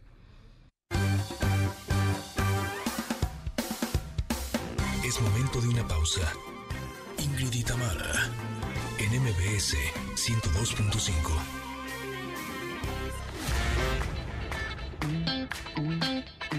Ingrid Itamara, en MBS 102.5. Continuamos. Esta canción es Nos ganó el amor de Majo Aguilar, también es un estreno. Y así es como le damos la bienvenida a Marcela Palma, autora y sanadora, que trae libro, libro bajo el brazo. Este libro se llama ¿Quién soy? Una guía práctica para regresar al origen y encontrar la serenidad. Bienvenida Marcela, ¿cómo estás? Gracias. Muy bien, y tú gracias por invitarme. No, al contrario. Em, cuando yo escucho esta eh, frase de quién soy, eh, me imagino que eh, a todos los seres humanos nos pasa lo mismo. ¿Quién soy? Bueno, pues yo soy una mamá y yo soy una, ¿no? Y empezamos a decir las cosas que hacemos y no realmente quiénes somos. Bingo. No, me imagino que eh, la propuesta de este libro es regresar al origen, a regresar al origen de quiénes somos y que quiénes somos no tiene que ver con lo que hacemos, no tiene que ver con nuestros éxitos, con nuestros logros, tiene que ver con quiénes somos en realidad, en el fondo de nosotros mismos. Lo que se trata es que tú te vayas quitando todo lo que crees que eres, que lo que crees que eres es lo que alguien te dijo que tenías que ser, que eso es todavía más grave porque estamos haciendo lo que creemos que queremos, creemos que vamos a hacer, cuando en realidad nuestros padres nos dijeron qué teníamos que hacer. Entonces estamos llevando una vida desde lo que nos dijeron nuestros padres, educadores y ancestros que teníamos que hacer. Y entonces llega un momento en la vida en que llegamos a una etapa donde hay gente muy deprimida, triste, sin una vida sin sentido porque no está viviendo su vida o mucha gente que dice tengo la vida check, la mamá, el esposo, la economía y no me siento plena. No, porque eso es lo que te dijeron que tenías que ser y en eso te convertiste. Y entonces, ¿cuánta gente se murió sin haber vivido su vida? Viviendo la vida que le dijeron que tenía que ver. Pero lo más importante, nos volvimos repetidores de historias. Entonces, eso lo empecé a escribir también porque me di cuenta que muchísima gente ahorita quiere manifestar y no se dan cuenta que están manifestando desde la historia de sus padres. Entonces, si yo manifiesto una pareja y ya traigo una repetición de un divorcio o de una separación, lo que voy a hacer es que voy a vivir más de lo mismo porque lo que estamos viviendo es lo que está escrito en la mente subconsciente, que yo en ese libro le puse la BB Box, la Black Box. Mm. Esta black box tiene tu historia y tu historia la vas a repetir sí o sí, de verdad. Entonces tú vas a repetir, si hubo abandono en tu infancia, lo que sea, lo vas a repetir. Pero una vez que lo repites, lo vas a volver a repetir. Y entonces es increíble ver cómo nos queremos salir de este círculo karmático y no podemos. Seguimos, seguimos, seguimos atrayendo y viviendo más de lo mismo. Qué cansado. Entonces cuando me di cuenta de eso dije, tenemos que parar, pero ya.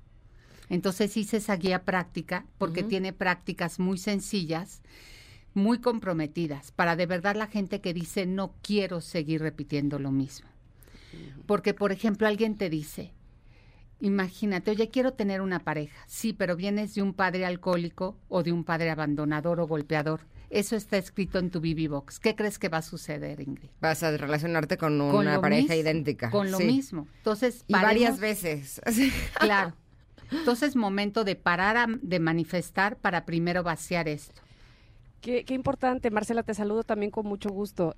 Y, me parece muy importante este tema de, pues de autoconocimiento porque evidentemente traemos esa BB Box, pero al mismo tiempo ahora nosotros somos padres. Y entonces también nosotros estamos influyendo e introyectando en nuestros hijos pues muchas cosas que les dicen qué son, ¿no? Entonces, empecemos por el principio, por nosotros. Claro.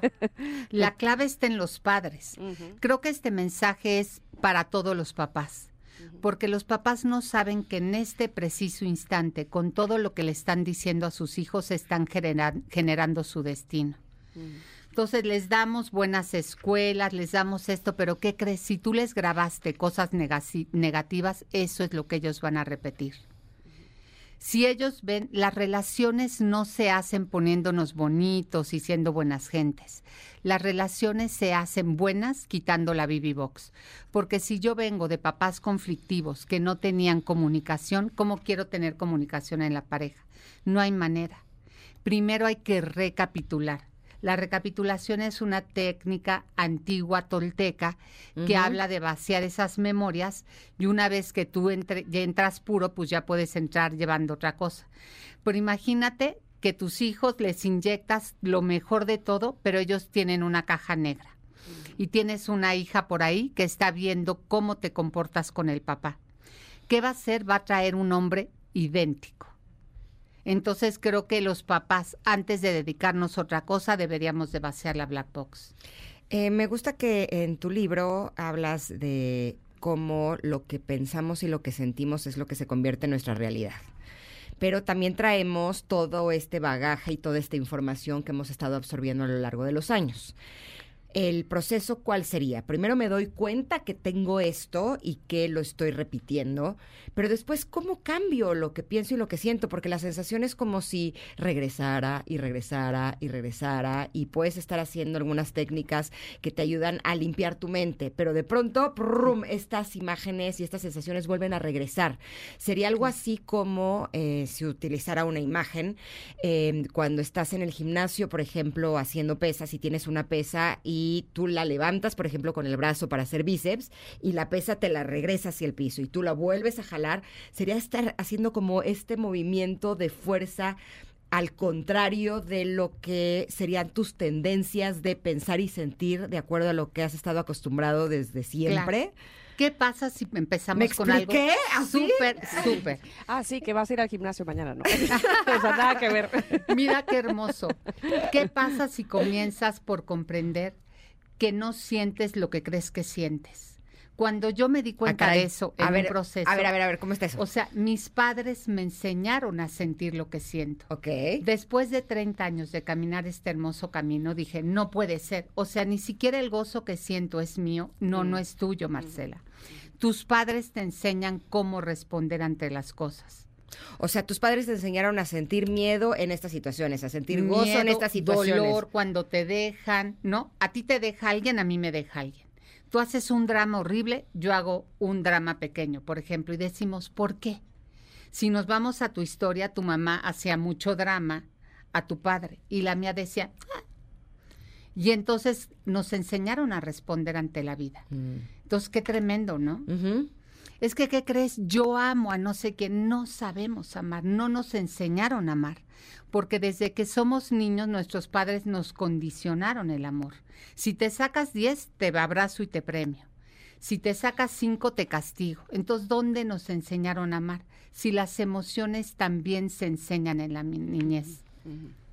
Y en esta guía práctica, ¿por dónde, o sea, una vez que ya reconocimos todo esto, ¿por dónde empezamos? ¿O cuál sería, digamos, el primer paso o el segundo? Mira, la palabra que dijo Ingrid es clave. Ella dice primero es darte cuenta. Esa palabra darte cuenta es muy tolteca. Aparece en todos los libros de Castaneda, así, en grande. Primero es darte cuenta. Si tú no te das cuenta, entonces cuando el ser humano se da cuenta, ¿qué crees? Estoy repitiendo lo mismo, quiero parar. Ok, ¿qué vas a hacer? Voy a revisar mi infancia primero y darme cuenta que a los, antes de los siete años me grabaron todo entonces lo que hago es que si me grabaron todo en un estado alfa, estado alfa es un estado de madurez cerebral, que es un estado de máxima relajación. Entonces, si fui grabado e instalado en alfa, me tengo que desinstalar en alfa. Entonces, tengo que mm. bajarme a un semi auto hipnosis para poder encontrar toda la información. Conforme vas haciendo la práctica, de repente ya solita, 10, 9, 8, lo haces solita y ya te bajas y lo haces. Yo en terapia lo hago bajas? ¿Con respiraciones, con meditación? Relajando todo el cuerpo y luego voy como autohipnotizándome, 10, 9, 8, ¿no? Mm. Y voy respirando profundo. En terapia lo hago diferente con las personas, pero en casa lo pueden hacer así.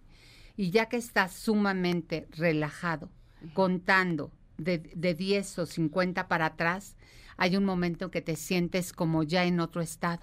Y ahí yo pregunto, ¿de dónde viene esto? Y conforme vas haciendo la práctica de verdad, te van apareciendo las imágenes.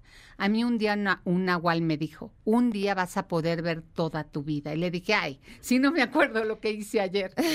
Y me dijo, vas a ver que sí. ¿Y qué crees? Conforme fui haciendo la práctica día tras día, de repente sí, te das cuenta. Yo nada más ya cierro los ojos, Marcela, relájate, pero es una práctica que hago diario y digo, ¿dónde fabriqué esto que estoy proyectando ahorita? Por ejemplo, un accidente. Digo, no me pasó algo, yo lo estoy proyectando. La primera clave es esa, es el camino de la responsabilidad. Todo lo que yo veo afuera, yo lo estoy proyectando. ¿Desde dónde? Desde esta Box. Wow, me gustaría que habláramos eh, de cómo podemos hacer este proceso de recapitulación, pero tenemos que ir a un corte. ¿Te parece si volvemos en unos minutos? Claro. Perfecto. Vamos y volvemos. Somos Ingrid y Tamara. Estamos aquí en la 102.5. Regresamos. Es momento de una pausa. Ingrid y Tamara en MBS 102.5.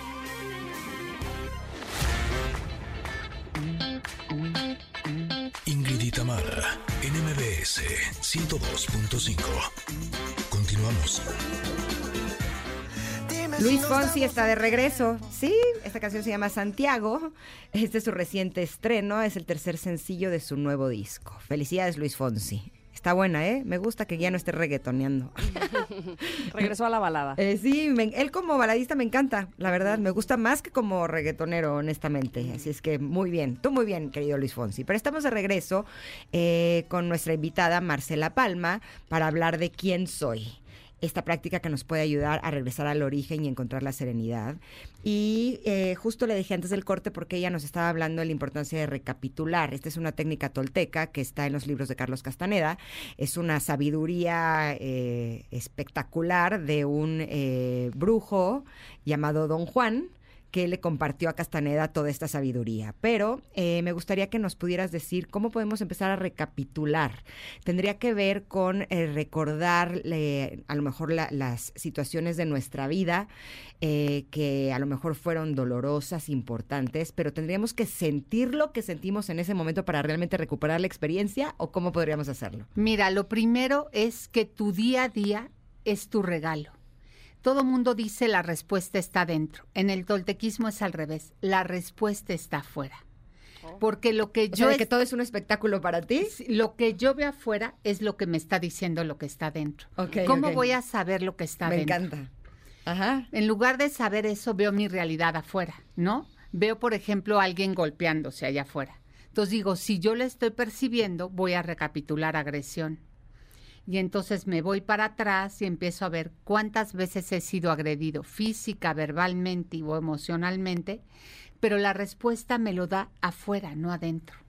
¿Verdad? Qué chistoso, porque todo todo mundo dice, está dentro. Busca tu interior. No, no está dentro, está afuera. Bueno, o sea, está, sí está dentro, o sea, es porque yo estoy proyectando eso. Exacto. O sea, adentro de mí sí hay algo de mi vida que está haciendo que se esté creando esa realidad, aunque sea una realidad que no me gusta. Claro, pero para saber qué vas a recapitular, mira afuera. Mm. Están abusando de mí, ¿no? Por ejemplo, si están abusando de mí, digo, tengo que tener abuso adentro, sí o sí, no hay manera que no porque yo no puedo proyectar lo que no tengo es adentro. como si como si supieras la como este juego donde te dicen la respuesta y tú lo que buscas es la pregunta, es decir, afuera están las respuestas y entonces vamos a buscar más bien dentro de dónde salió esa respuesta con una pregunta. ah, claro. Bingo, Perfecto, lo dijiste Gracias, increíble. Sí, de que no. Aplausos para Tamara. ok, ok. Y entonces, bueno, preguntaba Ingrid, ¿cómo, cómo empezamos? Una vez que localizamos esto, hablabas tú de irnos en una autohipnosis. Se puede hacer solo, supongo, pero eh, evidentemente habrá que aprenderlo de alguien, ¿no? Sí, pero mira, ahí por ejemplo en el libro les tengo algunas explicaciones, pero para todos los que nos están oyendo y que de verdad dicen quiero ya salir de este circuito karmático, veo primero qué es de lo que quiero salir, ¿no? Esto que proyecté ayer.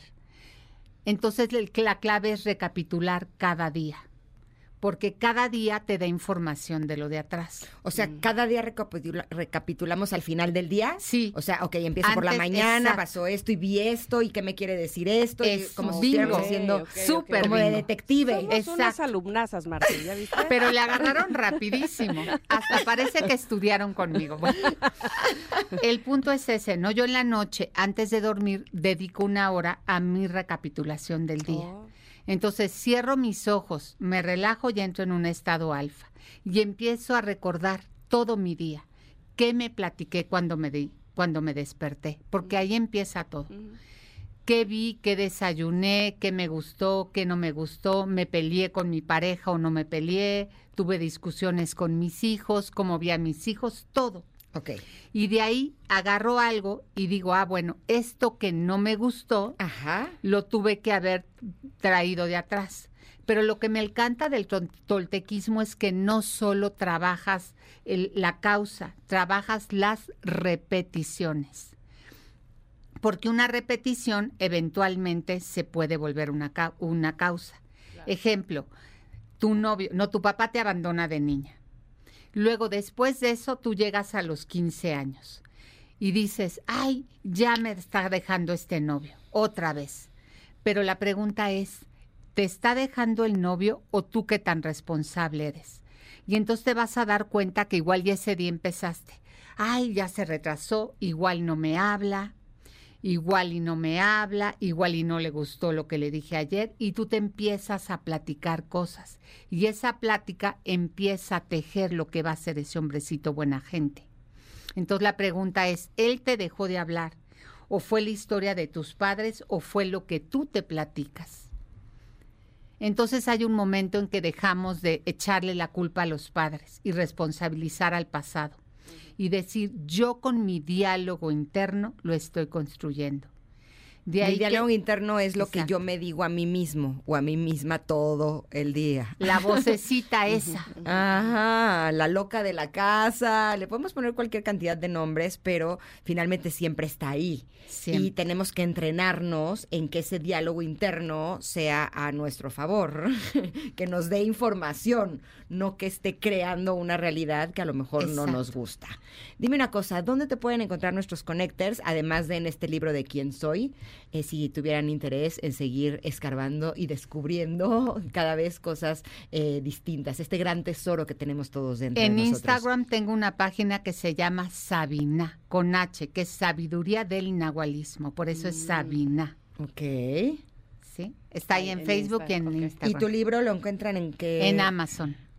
Perfecto. Perfecto. Ay, Marcela, qué gusto que hayas venido con nosotras y que nos hayas dado esta plática tan interesante que además nos pone mucho a pensar y nos pone mucho a querer trabajar en nosotros mismos. Te mando un abrazo. Gracias por haber estado aquí. Gracias por invitarme. Gracias. Nosotras vamos a ir a un corte y vamos a regresar porque tenemos, por supuesto, más. Sí, ya la tercera y última hora de este programa, de, de este programa que además es viernes, o sea que regrese con nosotros. Aquí estamos, Ingrid y Tamara en MBS. Es momento de una pausa. Ingrid y Tamara, en MBS 102.5.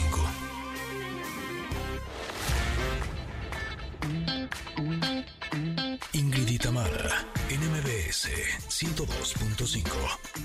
Continuamos. Hoy es viernes y en este programa los viernes ponemos estrenos. Esta canción, bueno, mira, mira, mira, hasta me estoy quemando de lo calientita que está porque salió hoy, 19 de enero, o sea, del horno, All Night Ouch. Long. Ouch.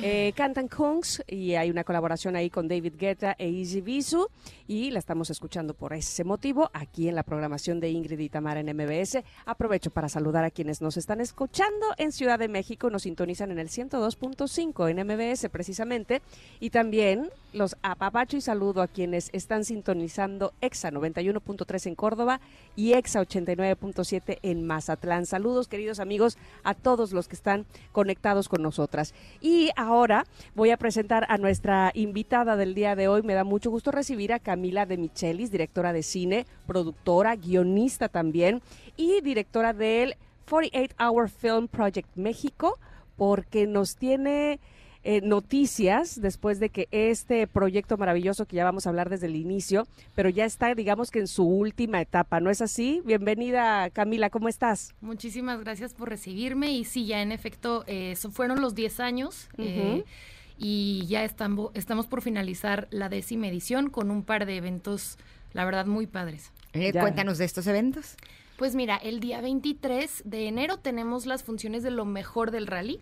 Es, esta es una, son funciones en la Cineteca Nacional 6 y media pm y, o- y 8 y media pm, en donde en donde eh, presentamos los cortos más nominados, más premiados de esta décima edición. Eh, y vamos a presentar también a los directores, va a haber preguntas y respuestas y todo. Es muy importante, ¿por qué? Porque finalmente nuestro evento se ha vuelto el evento de las nuevas voces del cine mexicano. Entonces, todos estos chavos y chavas que hacen estos cortometrajes son probablemente nuestros siguientes grandes directores. Entonces, eh, pues está ese evento. Y luego el día 30 de enero vamos a tener una retrospectiva especial eh, para un homenajeado, que fue parte del jurado este año también. Eh, vamos a presentar solo con tu pareja eh, y vamos a tener la ocasión de, de rendirle un tributo y un homenaje a Carlos Cuarón, que Nada creo que sin duda, sí, y, A mí y me encantó esa. es una película maravillosa. Sí, es buenérrima. Sí, y, y justo, el, bueno, es una función abierta al público, entonces incluso invito a quienes no la han visto, porque pues es una peli que ya tiene sus años, Claro. pero justamente hablando con Carlos Cuarón nos dimos cuenta que muchas de las nuevas generaciones no habían tenido la oportunidad de verla en la pantalla grande, ¿no? Entonces por eso se organizó esto y la idea es seguir conectando pues a nuestra a nuestra gente tal vez más joven con, parte de nuestro cine pues no, no, no es que sea tan antiguo, pero sí de algún modo es un clásico del cine mexicano, ¿no? Que, que, y que vale mucho la pena. Eh, y el día 31 tenemos la premiación, en donde ya anunciamos finalmente a los ganadores de esta décima edición. Qué maravilla. Y a mí me gustaría que para aquellos que no supieran exactamente en qué consiste el 48 Hour Film, nos platicaras, porque evidentemente, bueno, ya son 10 años y a lo mejor a algunos se le está escapando esta oportunidad precisamente de participar. Ya Pues- para el próximo año, obviamente. Claro, sí, sí. Bueno, vamos a abrir convocatoria en, en agosto eh, y el 48 Hour Film Project es el rally de cine más grande del mundo. Es decir, es un evento en el cual grupos de cineastas con poca o mucha experiencia. eh, de hecho, o sea, poca es decirte que hay gente que ha empezado y ha Oh, dado sus primeros pasos en el cine con nosotros, incluso grupos de niños de 12 años y todo, ¿no? Entonces, eh, la idea de este, de este evento es que si tú tienes el gusanito por hacer cine, te avientes a hacer un cortometraje en tan solo 48 horas de pe a pa, desde el guion hasta la edición. Y, y en ese sentido está muy padre porque justo es es un evento en donde de repente alguien con un montón de experiencia, ¿no? Eh, como por ejemplo ha participado J.K. Simmons, ¿no? Nominado al Oscar, Sí, o sea, sí. eh, ganador del Oscar. Ahorita creo que sí ganó, ganó ese Oscar. Eh, ha participado Martin Freeman, el del Hobbit, o sea, Mm. y, y de repente participan niños de 12 años, ¿no? Entonces justo como que cierra esa brecha eh, y hace que, que los más jóvenes se puedan inspirar y que los que tienen ya más trayectoria se puedan seguir retando, porque hacer, tal vez están acostumbrados a hacer las cosas de una manera muy producida, con mucha preparación, y de repente es de, no, 48 horas y te damos una serie de lineamientos y temas que tienes que cumplir, entonces es un reto creativo para ellos también, como para volver a conectar con esa base de lo que es la parte más pura de hacer cine, ¿no? Ahora, eh, eso del reto de las 48 horas, ¿está activo ahorita? ¿Cuándo empieza o cómo es? Sí, el, el mes de agosto es cuando abrimos la convocatoria para la siguiente Ah. edición, porque ahorita ya está de los 10 años, ya cierra Ya. con la premiación, ¿no? Ok, y 30. esa premiación es de esos cortometrajes que el año pasado Exacto. hicieron en 48 horas. Correcto, sí. Ok. Y en agosto abrimos la convocatoria y normalmente siempre hacemos el evento como el primero, segundo, tercer fin de semana de noviembre. Entonces hay que estar atentos a la convocatoria en, en agosto, que es en 48horascine.com, ahí la encuentran y ahí ya van a tener las fechas los que quieran participar. Y sí, invito realmente a, a quien tenga el gusanito de...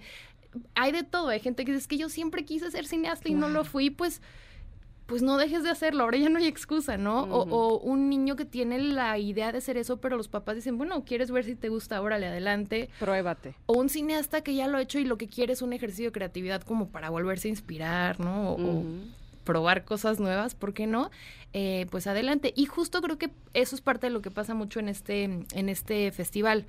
eh, nos hemos dado cuenta que justo los, los, todos los cortometrajes que están ahorita nominados y, y, y que van a ser premiados el 31, el punto en común que tienen es que son tienen muchas agallas, son muy atrevidos y, y, creo que eso va muy de la mano de cómo ha ido dándose nuestro evento, ¿no? El año pasado un director de cine em, de que admiro y quiero mucho, Emilio Portes, decía que el 48 horas se ha vuelto el punk rock del cine mexicano. y me encantó esa manera de verlo porque realmente sí, o sea, es un evento que nació, eh, pues hace 10 años yo era una chavita, 22 años, de quiero hacer mi evento. Y la verdad, pues todo el mundo como que me veía como de... Eh, ¿Cómo, no? Pero a base de estar dando lata y todo, pues salió adelante el evento y, y siempre se ha dado así, ¿no? Como a base de, de que realmente una gran cantidad de cineastas o de jóvenes que queremos hacer arte, que queremos crear en este país, nos unimos para que esto suceda. Entonces, nunca se ha interrumpido, ¿no? O sea, ha sido continuo. Y, y, creo que es importante porque finalmente, especialmente hoy por hoy, como cineastas, tenemos creo que una responsabilidad muy grande eh, para la sociedad en el sentido de que hoy por hoy hay tanto contenido, tantas cosas creándose todo el tiempo y no siempre es contenido de calidad. Entonces creo que sí es padre empoderar a estos nuevos cineastas, estas nuevas generaciones, para que podamos empezar a crear películas muy como solo con tu pareja, que tienen una parte cultural, inteligente, relevante, de crítica social y de, o sea, que tienen esa parte muy intelectual, pero que son entretenidas, para que sí logren conectar con el público y que pues ojalá eh, podamos también nutrirnos de cosas más padres que, que pues cualquier cosa que sale ahora, ¿no? Evidentemente tu iniciativa y tu mm. entusiasmo, mira hasta dónde te han llevado y, y no solo a ti, como decías, la oportunidad que le das a generaciones completas o a, personas que probablemente se quieran probar y, no solamente los participantes. Leo aquí eh, quiénes son los, eh, eh, quiénes conforman el, jurado y vamos, que de primer nivel, nada menos que la actriz Adriana Barraza, Carlos Cuarón, como ya decías, Pedro de Tavira, Emiliano Zurita, Natalia Beristain y Charlie Nelson. ¿Hay categorías diferentes? ¿Es lo que se va a premiar el próximo 30? Sí, bueno, premiamos, obviamente sabemos el esfuerzo que representa para los que participan ¿no? Entonces premiamos ya sabes, mejor maquillaje, mejor actriz, mejor actor, eh, perdón, mejor maquillaje es la única que no, mejor actriz, mejor actor, mejor música, mejor edición, etcétera, etcétera, hasta llegar a mejor cortometraje, ¿no? Em, y sí, siempre hemos tenido la suerte de tener un jurado verdaderamente de primer nivel y, y, la verdad es que estamos muy agradecidos porque desde el inicio ha sido así. O sea, desde el inicio hemos tenido a Jesús Ochoa, a mm. Marina de Tavira, eh, o sea, es decir, siempre hemos tenido gente ya muy cimentada en la industria, ya muy importante, con mucha trayectoria, que ha dado finalmente su tiempo y todo para ver estos cortometrajes de las nuevas generaciones, dar su feedback.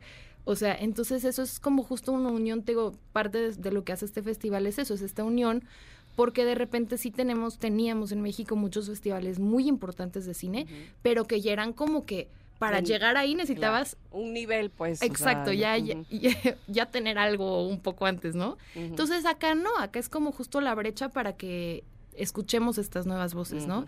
Y, y, mucha gente a lo largo de estos 10 años, por ejemplo, eh, la actriz Adriana Llabres, que ahorita ganó el, el Ariel, pues ella empezó en un corto con nosotros. ¿Adriana Barraza? No, no, no, no, no. Ah. no. Eh, Adri Llabres, es una ah. actriz que ahorita ganó el, el Ariel. El Ariel, ajá. Eh, que ahorita pues es, es muy joven también, ella empezó con nosotros eh, y, y, pues nuestros cortos finalmente al, no solo se mueren en el 48, ahí nacen.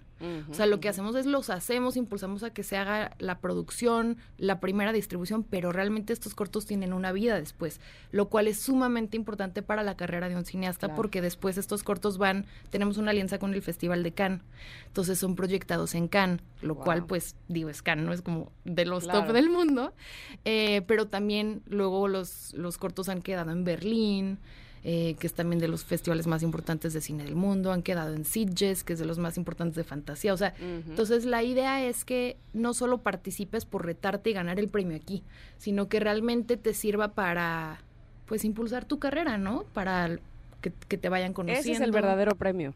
Exacto, sí, el verdadero premio es ese, ¿no? Y, es muy importante para un cineasta eh, poderse probar, pero también poder tener esa difusión. Perfecto.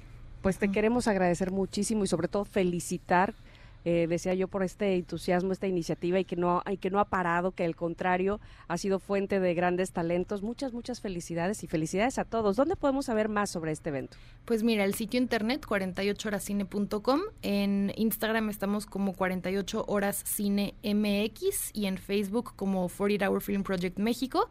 Y, y sí, realmente invito a la gente que quiera participar, pero incluso público que no es que quiera participar, pero quiere ir a ver las funciones y quiere ir a ver, Ah, qué pues, maravilla. claro, quiénes son nuestros siguientes eh, Cuarón, Iñárritu del Toro, porque realmente eso van a ser, eh, pues a venir a ver nuestras funciones, a, a- a disfrutarlas. La verdad es que las películas son muy divertidas, son muy eh, irreverentes también, tienen ese lado, entonces está muy padre. Y, y sí, y creo que te agradezco mucho las, las palabras y creo que pues es solo el inicio, ¿no? Estos 10 años son solo el inicio de todo lo que creo que podemos hacer. Wow, y debo de decirte que conocerte ha sido un placer, escuchar todo lo que estás haciendo, porque además es una chavita. Pues, Se ve súper, no pues, se ve súper chavita y digo todo lo que estás haciendo para impulsar a todos los nuevos talentos en nuestro país, en donde por cierto hay muchísimo, Mucho. y el trabajo que estás haciendo para que también podamos disfrutar de, de- de este arte es, es algo realmente hermoso. Gracias por estar aquí, gracias por ese Muchísimas- trabajo. No, gracias a ustedes de verdad, esto es súper importante la difusión, gracias. Gracias, Camila. Vamos a ir un corte, Connectors. Son las 12.18, pero regresamos a jugar. Así es que si ustedes quieren jugar con nosotros, es momento de comunicarse al 55 51 66 1025, 55 51 66 1025, porque tenemos muchos regalos para todos ustedes. Volvemos. Es momento de una pausa. Ingrid y en MBS 102.5.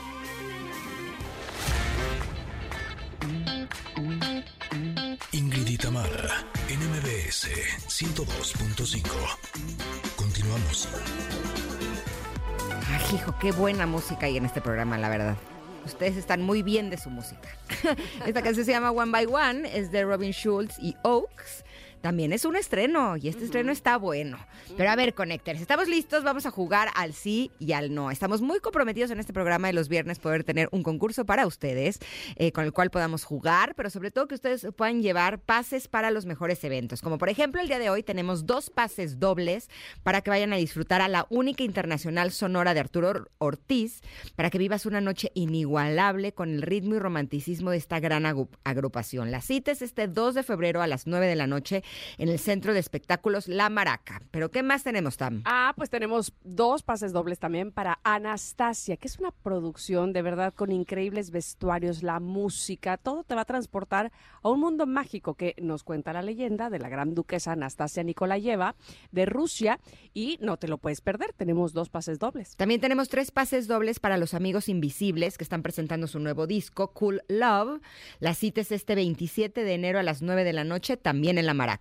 Ah, y tenemos dos pases dobles para LP para que disfrutes de los éxitos de esta cantautora y viene en su tour Love Lines American el 10 de febrero al Palacio de los Deportes y te queremos llevar, ¿ok? Exacto, así es que si tú quieres participar y jugar al sí y al no, te pido que en este momento llames al 55 51 66 1025 y te recuerdo que el chiste del juego es que no me puedes decir ni sí ni no.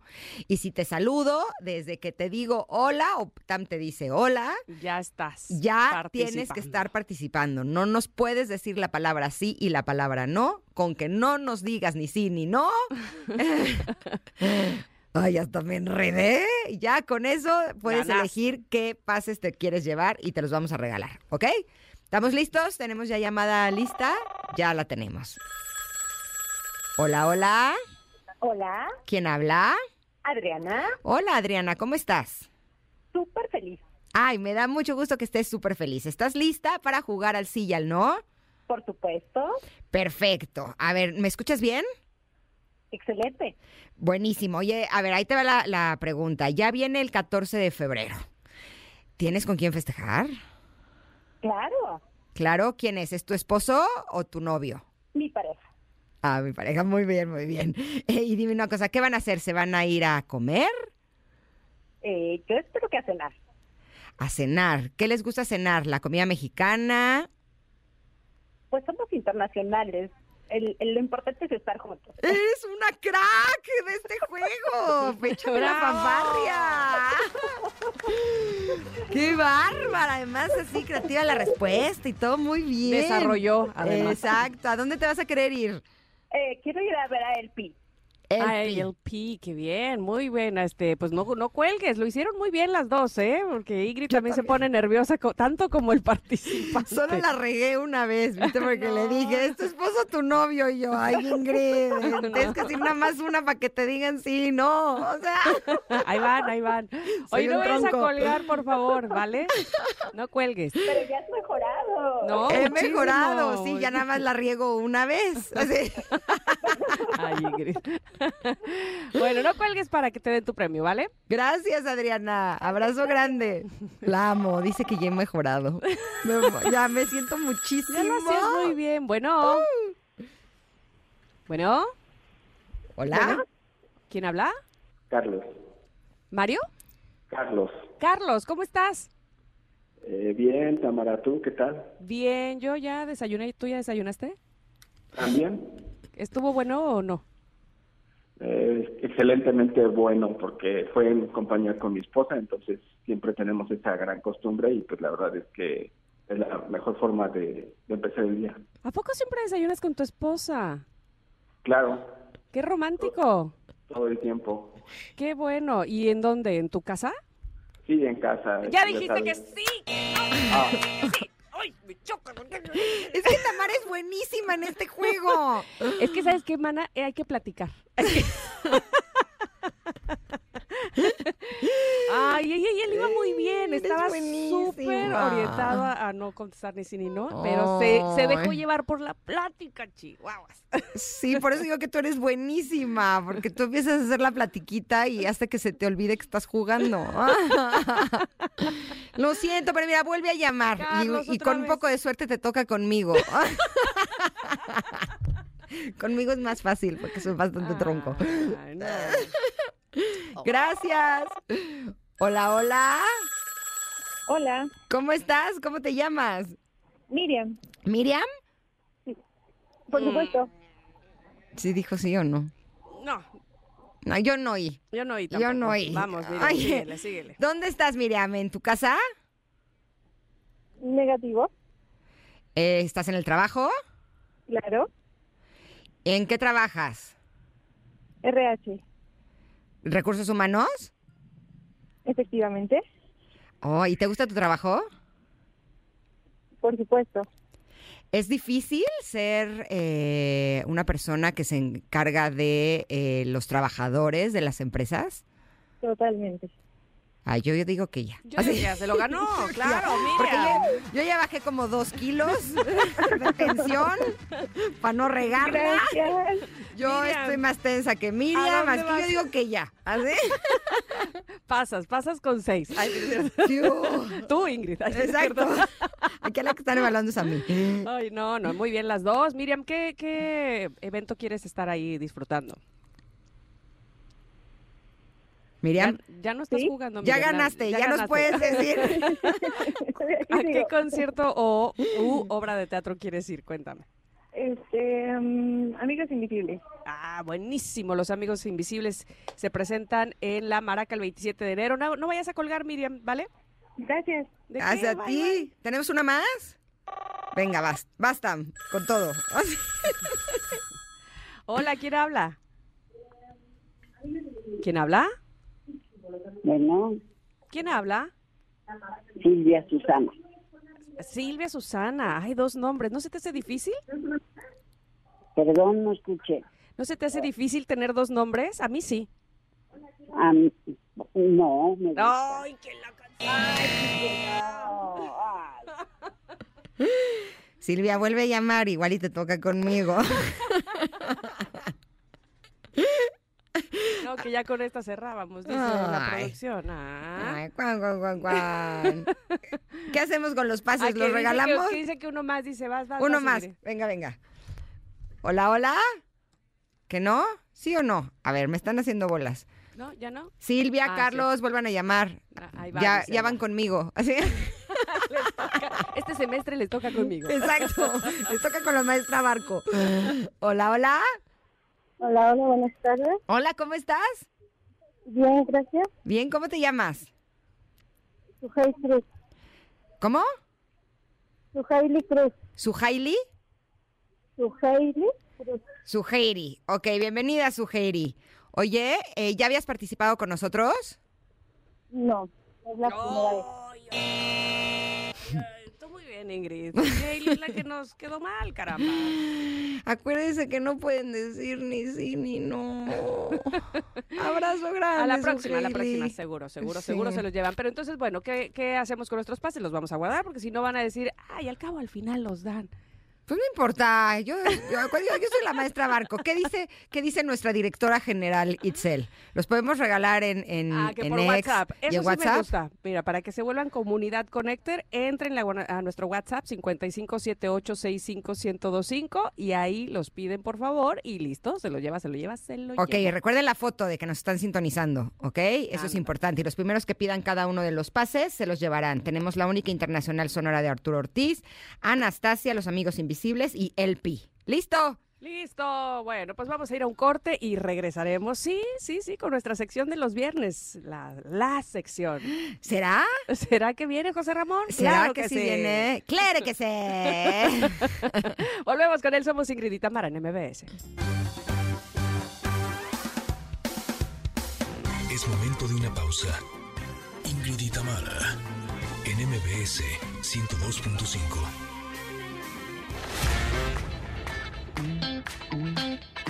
Ingrid y Tamara, en MBS 102.5. Continuamos. O Moda, nuevos modelos, nuevo futuro. Presenta. Ingrid y Tamara al volante con José Ramón Zavala. ¿Estás ahí, José Ramón? Quiere decir que sí estás ahí. Sí estoy aquí, ya estoy oyendo mi canción favorita de la vida. Es la que te representa, ni modo. Es correcto, es correcto. Qué emoción, carajo. ¿Cómo estás, José Ramón? Qué gusto que estés con nosotros hoy viernes. Platícanos, por favor, Oiga. ¿cómo ha estado tu vida? Muy bien, fíjese, un poco viajado. Ya empezamos. Feliz año, porque dijimos que nos íbamos a decir feliz año todo enero. Así que feliz Sí. año a los dos. ¿Cómo estás, Feliz Ingrid? Ya año, nomás feliz veo que año. te ríes. Eh, sí, pues me da Pero risa. no me da o sea, yo nada más te escucho y ya me da risa, sin que digas nada. O sea, eso que no lo conoces no sé bien. si está padre. Exacto, eso que no lo has visto completo. No sé si, si, es, si es que soy simpático o estoy muy cagado o algo así por el estilo. No sé qué sea peor, ¿no? Bueno, usted eres muy simpático, le caes bien. La me verdad es que sí me bien. caes re bien, José. ¿Ves? ¿Ves? ¿Ves? Oye, Ah, ¿pero de yo qué vamos a hablar hoy? también. Además de que me caes bien. Oigan, fíjense que este, estoy en Oaxaca. ¿No les da envidia? Sí. sí, sí, sí, sí. ¿Cómo de que no? Hoy, al rato me voy a echar unas tlayudas con asiento, un Tú tasajo, muy bien. un quesillo, unos chapulines. El mezcal no me gusta, Ay, pero sí, tomaré tequila. Qué delicia. ¿Quieres? Me, me encantan, me Pero que te encantan. los llevo a Oaxaca, Veracruz, México, ¿cómo les ¿Sabes qué? Esos los conseguimos aquí en México en los carritos de productos ¿A oaxaqueños. poco? Ay, a mí me cuesta mucho Pero trabajo está- encontrar hasta acá. Aquí están frescos porque estaban brincando ayer aquí en la pradera de Oaxaca y ya están muertos en Pero el mira, mercado hoy. ahora que vengas, ahora que vengas a, a México en febrero, Tam, a principios, aquí te consigo tus chapulines, tranquila. Perfecto, sí, me No, encanta. lo- yo se los llevo, total, Órale. si se duran en los carritos de las esquinas. Claro, ah, porque además me gustan los chapulines chiquititos. Los A mí grandes no, también. porque siento que la patita te raspa en la garganta. No, y siento que a la hora de que te los comes truenan como si fuera cucaracha. Y entonces me da como ¡iu! ¿Cuándo te has comido una cucaracha? Eh, bueno, no me he comido la cucaracha, pero cuando truena el chapulín grandote siento que es cucaracha. En una de esas iba mezclado. Y sí te comiste una Ah. cucaracha. Ay, no es cierto. Ya, no. Mejor hablemos de auto. A ver, sí, por favor. Oigan, eh, ayer, bueno, ayer regresé de San Francisco, de San José, California, de un evento de lanzamiento de un equipo nuevo de, de- de Samsung con inteligencia artificial. Eh, y la verdad es que estoy muy sorprendido, muy sorprendido porque mm, muchos dicen inteligencia artificial, ay, me va a quitar el trabajo, ay, me voy a quedar sin chamba. Ay, no, a ver, la inteligencia artificial es un paso tan grande, yo apenas lo estoy como empezando a entender y estoy empezando a entender cómo se aplica en los coches. Es un paso tan grande como cuando le pusieron internet a los celulares. O sea, antes yo me acuerdo con todas las niñas, Tamara, que tenías el StarTAC que se doblaba y, o el de la viborita cuando mucho, y de pronto se les ocurrió ponerle, pum, internet a tu móvil y la vida cambió, ¿no? O sea, nos volvimos adictos al teléfono, salieron las redes sociales, el Facebook, las fotos, tal, la, la, la, todo lo que conocemos. Bueno, ahora con este cambio, en donde ya los smartphones van a tener inteligencia artificial generativa, es decir, que puede ser muchas cosas como por ejemplo modificar las imágenes, cambiar los videos, mejorar eh, el entorno de tu fotografía, etcétera. Bueno, esto te va a hacer cosas mucho más fáciles. Por ejemplo, ahora presentaban una modalidad con la cual yo marco a un restaurante, por ejemplo, en eh, Alemania, y yo sin hablar alemán puedo hacer una reservación porque mi voz la van a oír los señores de Alemania en alemán y yo voy a oír su respuesta en español en tiempo real. O sea, está, eso es de otro planeta. ¿Estás de acuerdo? O sea, imagínate que tú marcas en alemán y dices, hola, ¿cómo está? Buenas tardes. Y allá suena, ¿no? Y este...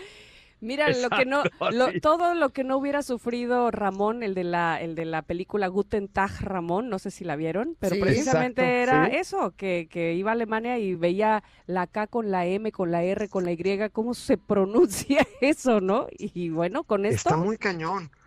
O sea, imagínate que en tiempo real te traduce y escribes una nota en WhatsApp en español a tu amigo alemán y, y, en lugar de irte al traductor de Google, ya ahora te lo traduce automático tu WhatsApp. No, unas cosas brutales, pero para el, para el coche. A ver, ¿para qué me va a servir la inteligencia artificial en el coche? Bueno, primero va a ser un siguiente paso para el manejo de vehículos autónomos. Es decir, para que tú te subas a tu coche y le digas, hey Jaime, porque tú le puedes cambiar el nombre a tu asistente, Jaime, llévame a a comer a mandinga, ¿no? Así una cosa elegante. Llévame a mandinga a comer, a echarme unos camarones. Que me queda muy cerca, Jaime, así es que vamos. Vamos, vamos, Jaimita. Este, entonces, desde eso, ese tipo de, de, asistencias para que tu coche ya sea autónomo, pues evidentemente van mejorando porque lo que hace la inteligencia artificial es, no, no es un robot que venga y vaya a cambiar el mundo, es aprender de toda la cantidad de millones y millones de datos que hay por ahí en la nube interpretarlos, organizarlos y hacerte tu vida mejor, ¿no? Entonces, primero, la comunicación con tu, con tu teléfono en el auto va a ser mucho más sencilla y mucho más fluida. Es decir, eh, por ejemplo, si alguien te dice, eh, Ingrid, nos vemos en Polanco a las 3 de la tarde para comer, y por algo Ingrid cambia de localización, entonces ya con inteligencia artificial la ruta de tu coche se va a cambiar automáticamente. Vas a poder... ¡Qué cool! Sí, sí. Sí, está muy cañón. Vas a poder contestar mensajes, pero ya mucho más amigable. O sea, ya no es el típico, sí, ¿en qué puedo ayudarle? No, ya sabes, sino que ya vas a poder hablar mucho más de tú a tú con tu coche para que tu coche conteste mensajes inclusive en grupo, te los leas eh, y, y, además este tipo de mensajes ya le puedes decir, contéstalo en tono emoji. Entonces tú le puedes decir, oye, este, eh, Ingrid, ya voy para allá, nos vemos para comer y ya sabes, te pone el emoji de la berenjena, no, otro, el de una pizza y el de una. Bueno, igual ella quiere comer berenjena, pues déjala. Ah, bueno, pues si le gusta. No me limites. Exacto. Ay, Dios de mi vida. No sabe, no sabe lo que significa el emoji de la berenjena.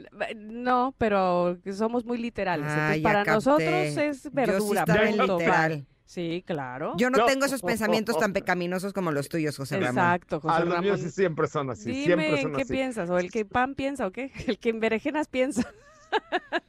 No, yo no, a mí no me gusta la berenjena. Oye, pero este, te puede dar alertas de seguridad de tráfico. O sea, por ejemplo, ya te va a avisar tu coche si hay un embotellamiento más adelante, pero ya a través de comandos de voz y de manera inteligente. O sea, es decir, ya se va a estar macroalimentando tu teléfono para poderlo hacer. Y muchas de esas cosas ni siquiera tienes que estar conectado a Internet, porque ya los sistemas operativos de los nuevos teléfonos, sobre todo con Google, ya van a tener toda esta, esta interfaz de inteligencia artificial para que tu vida sea mucho mejor a bordo, la comunicación, poner una canción, buscar una canción, eh, mandar una nota, o sea, inclusive puedes grabar, por ejemplo, ahora una nota, decir, este, por favor recuerda que nada, nada, y entonces te lo ordena perfecto, te inclusive te, lo, te hace un resumen y lo manda a quien tú digas, o sea, te va a ser como mucho más productiva la, la, la, vida. Entonces yo creo que no hay que tenerle miedo a este tema de la inteligencia artificial. Mucha gente,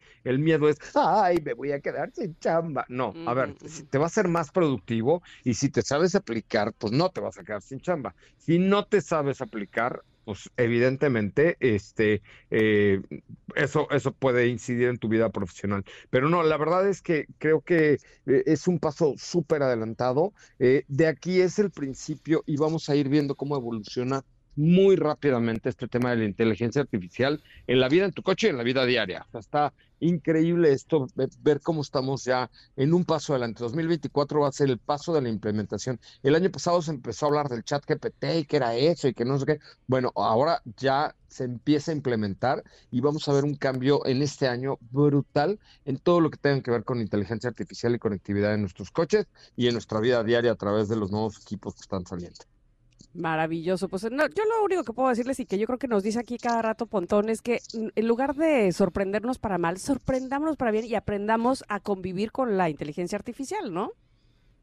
Sí, hay, hay, que, hay que adecuarse. A ver, hay que adecuarse. Es como, insisto, cuando empezó el Internet en los celulares, pues ahora es, es, algo nuevo y hay que adecuarse y hay que aprenderlo a usar y hay que aprender a convivir con él, como bien dice el maestro Pontón, que, quien estuve ahí en, en California. Ay, sí, chus, chus, los dos. Ay, sí. Ay, sí, Ay, sí no invitan. estuvimos comiendo pasta y pizza todos los días, pero, pero ah. estuvo muy bien. No, y sobre todo saber que, a, o sea, a lo mejor les pasa lo mismo que a mí. Yo a veces siento que la tecnología va más rápido que mi capacidad de aprendizaje, pero... Por tu edad. Eh, pues no sé qué sea o sea, el talento, no sé, pero el punto es que eh, aunque nos sintamos de pronto así, es importante que nos eh, capacitemos para ir eh, con la tecnología o por lo menos lo más cerca de, para poder gozar de todos sus beneficios. Pero nos ibas a compartir algo importante, ¿no? Em, sí, ahora el chiste es que sea al revés, o sea, que la, facilidad para usar la tecnología venga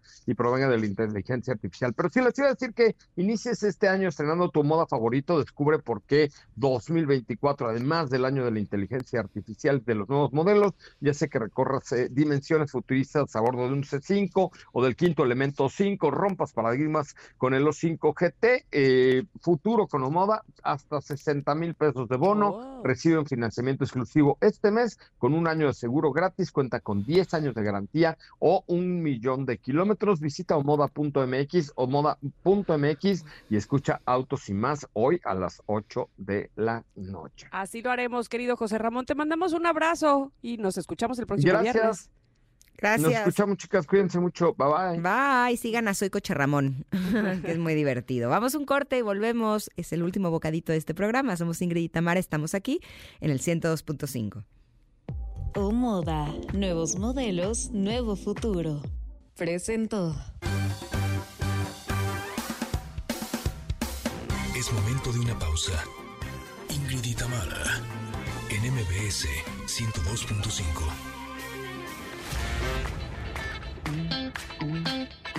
Ingrid y Tamara, en MBS 102.5. Continuamos. Esta canción es Deep in Your Love de Alok y Bebe Resha. También es un estreno del día de hoy con la música de estrenos. Pero queremos aprovechar para agradecerles porque hemos recibido muchos mm. mensajes contestando la pregunta del día sobre si guardaron algo de su ex que no sea ni rencor ni odio. y por ejemplo, Ivonne eh, Carvajal nos dice, buenos días Ingrid y Tamara, yo conservo un suéter de mi primer novio. Lo guardo porque fue mi primer novio y fue una relación muy bonita. Llevo guardando este suéter por 27 años. ¡Wow! Una felicitación a Ingrid por su programa de ayer. Muchas gracias, Ivonne. Espero que lo hayas disfrutado mucho en mi canal de YouTube. Oye, ¿qué tal que el novio escucha y dice, hasta ahorita sé dónde quedó ese suéter? Ay, sí. ah, tú lo tenías, Ivonne Carvajal. Bueno, pues mira, este, igual y no estaba enterado. Oye, Selene mm. dice, para responder la pregunta de hoy, materialmente no, cosa que materialmente no se quedó con nada.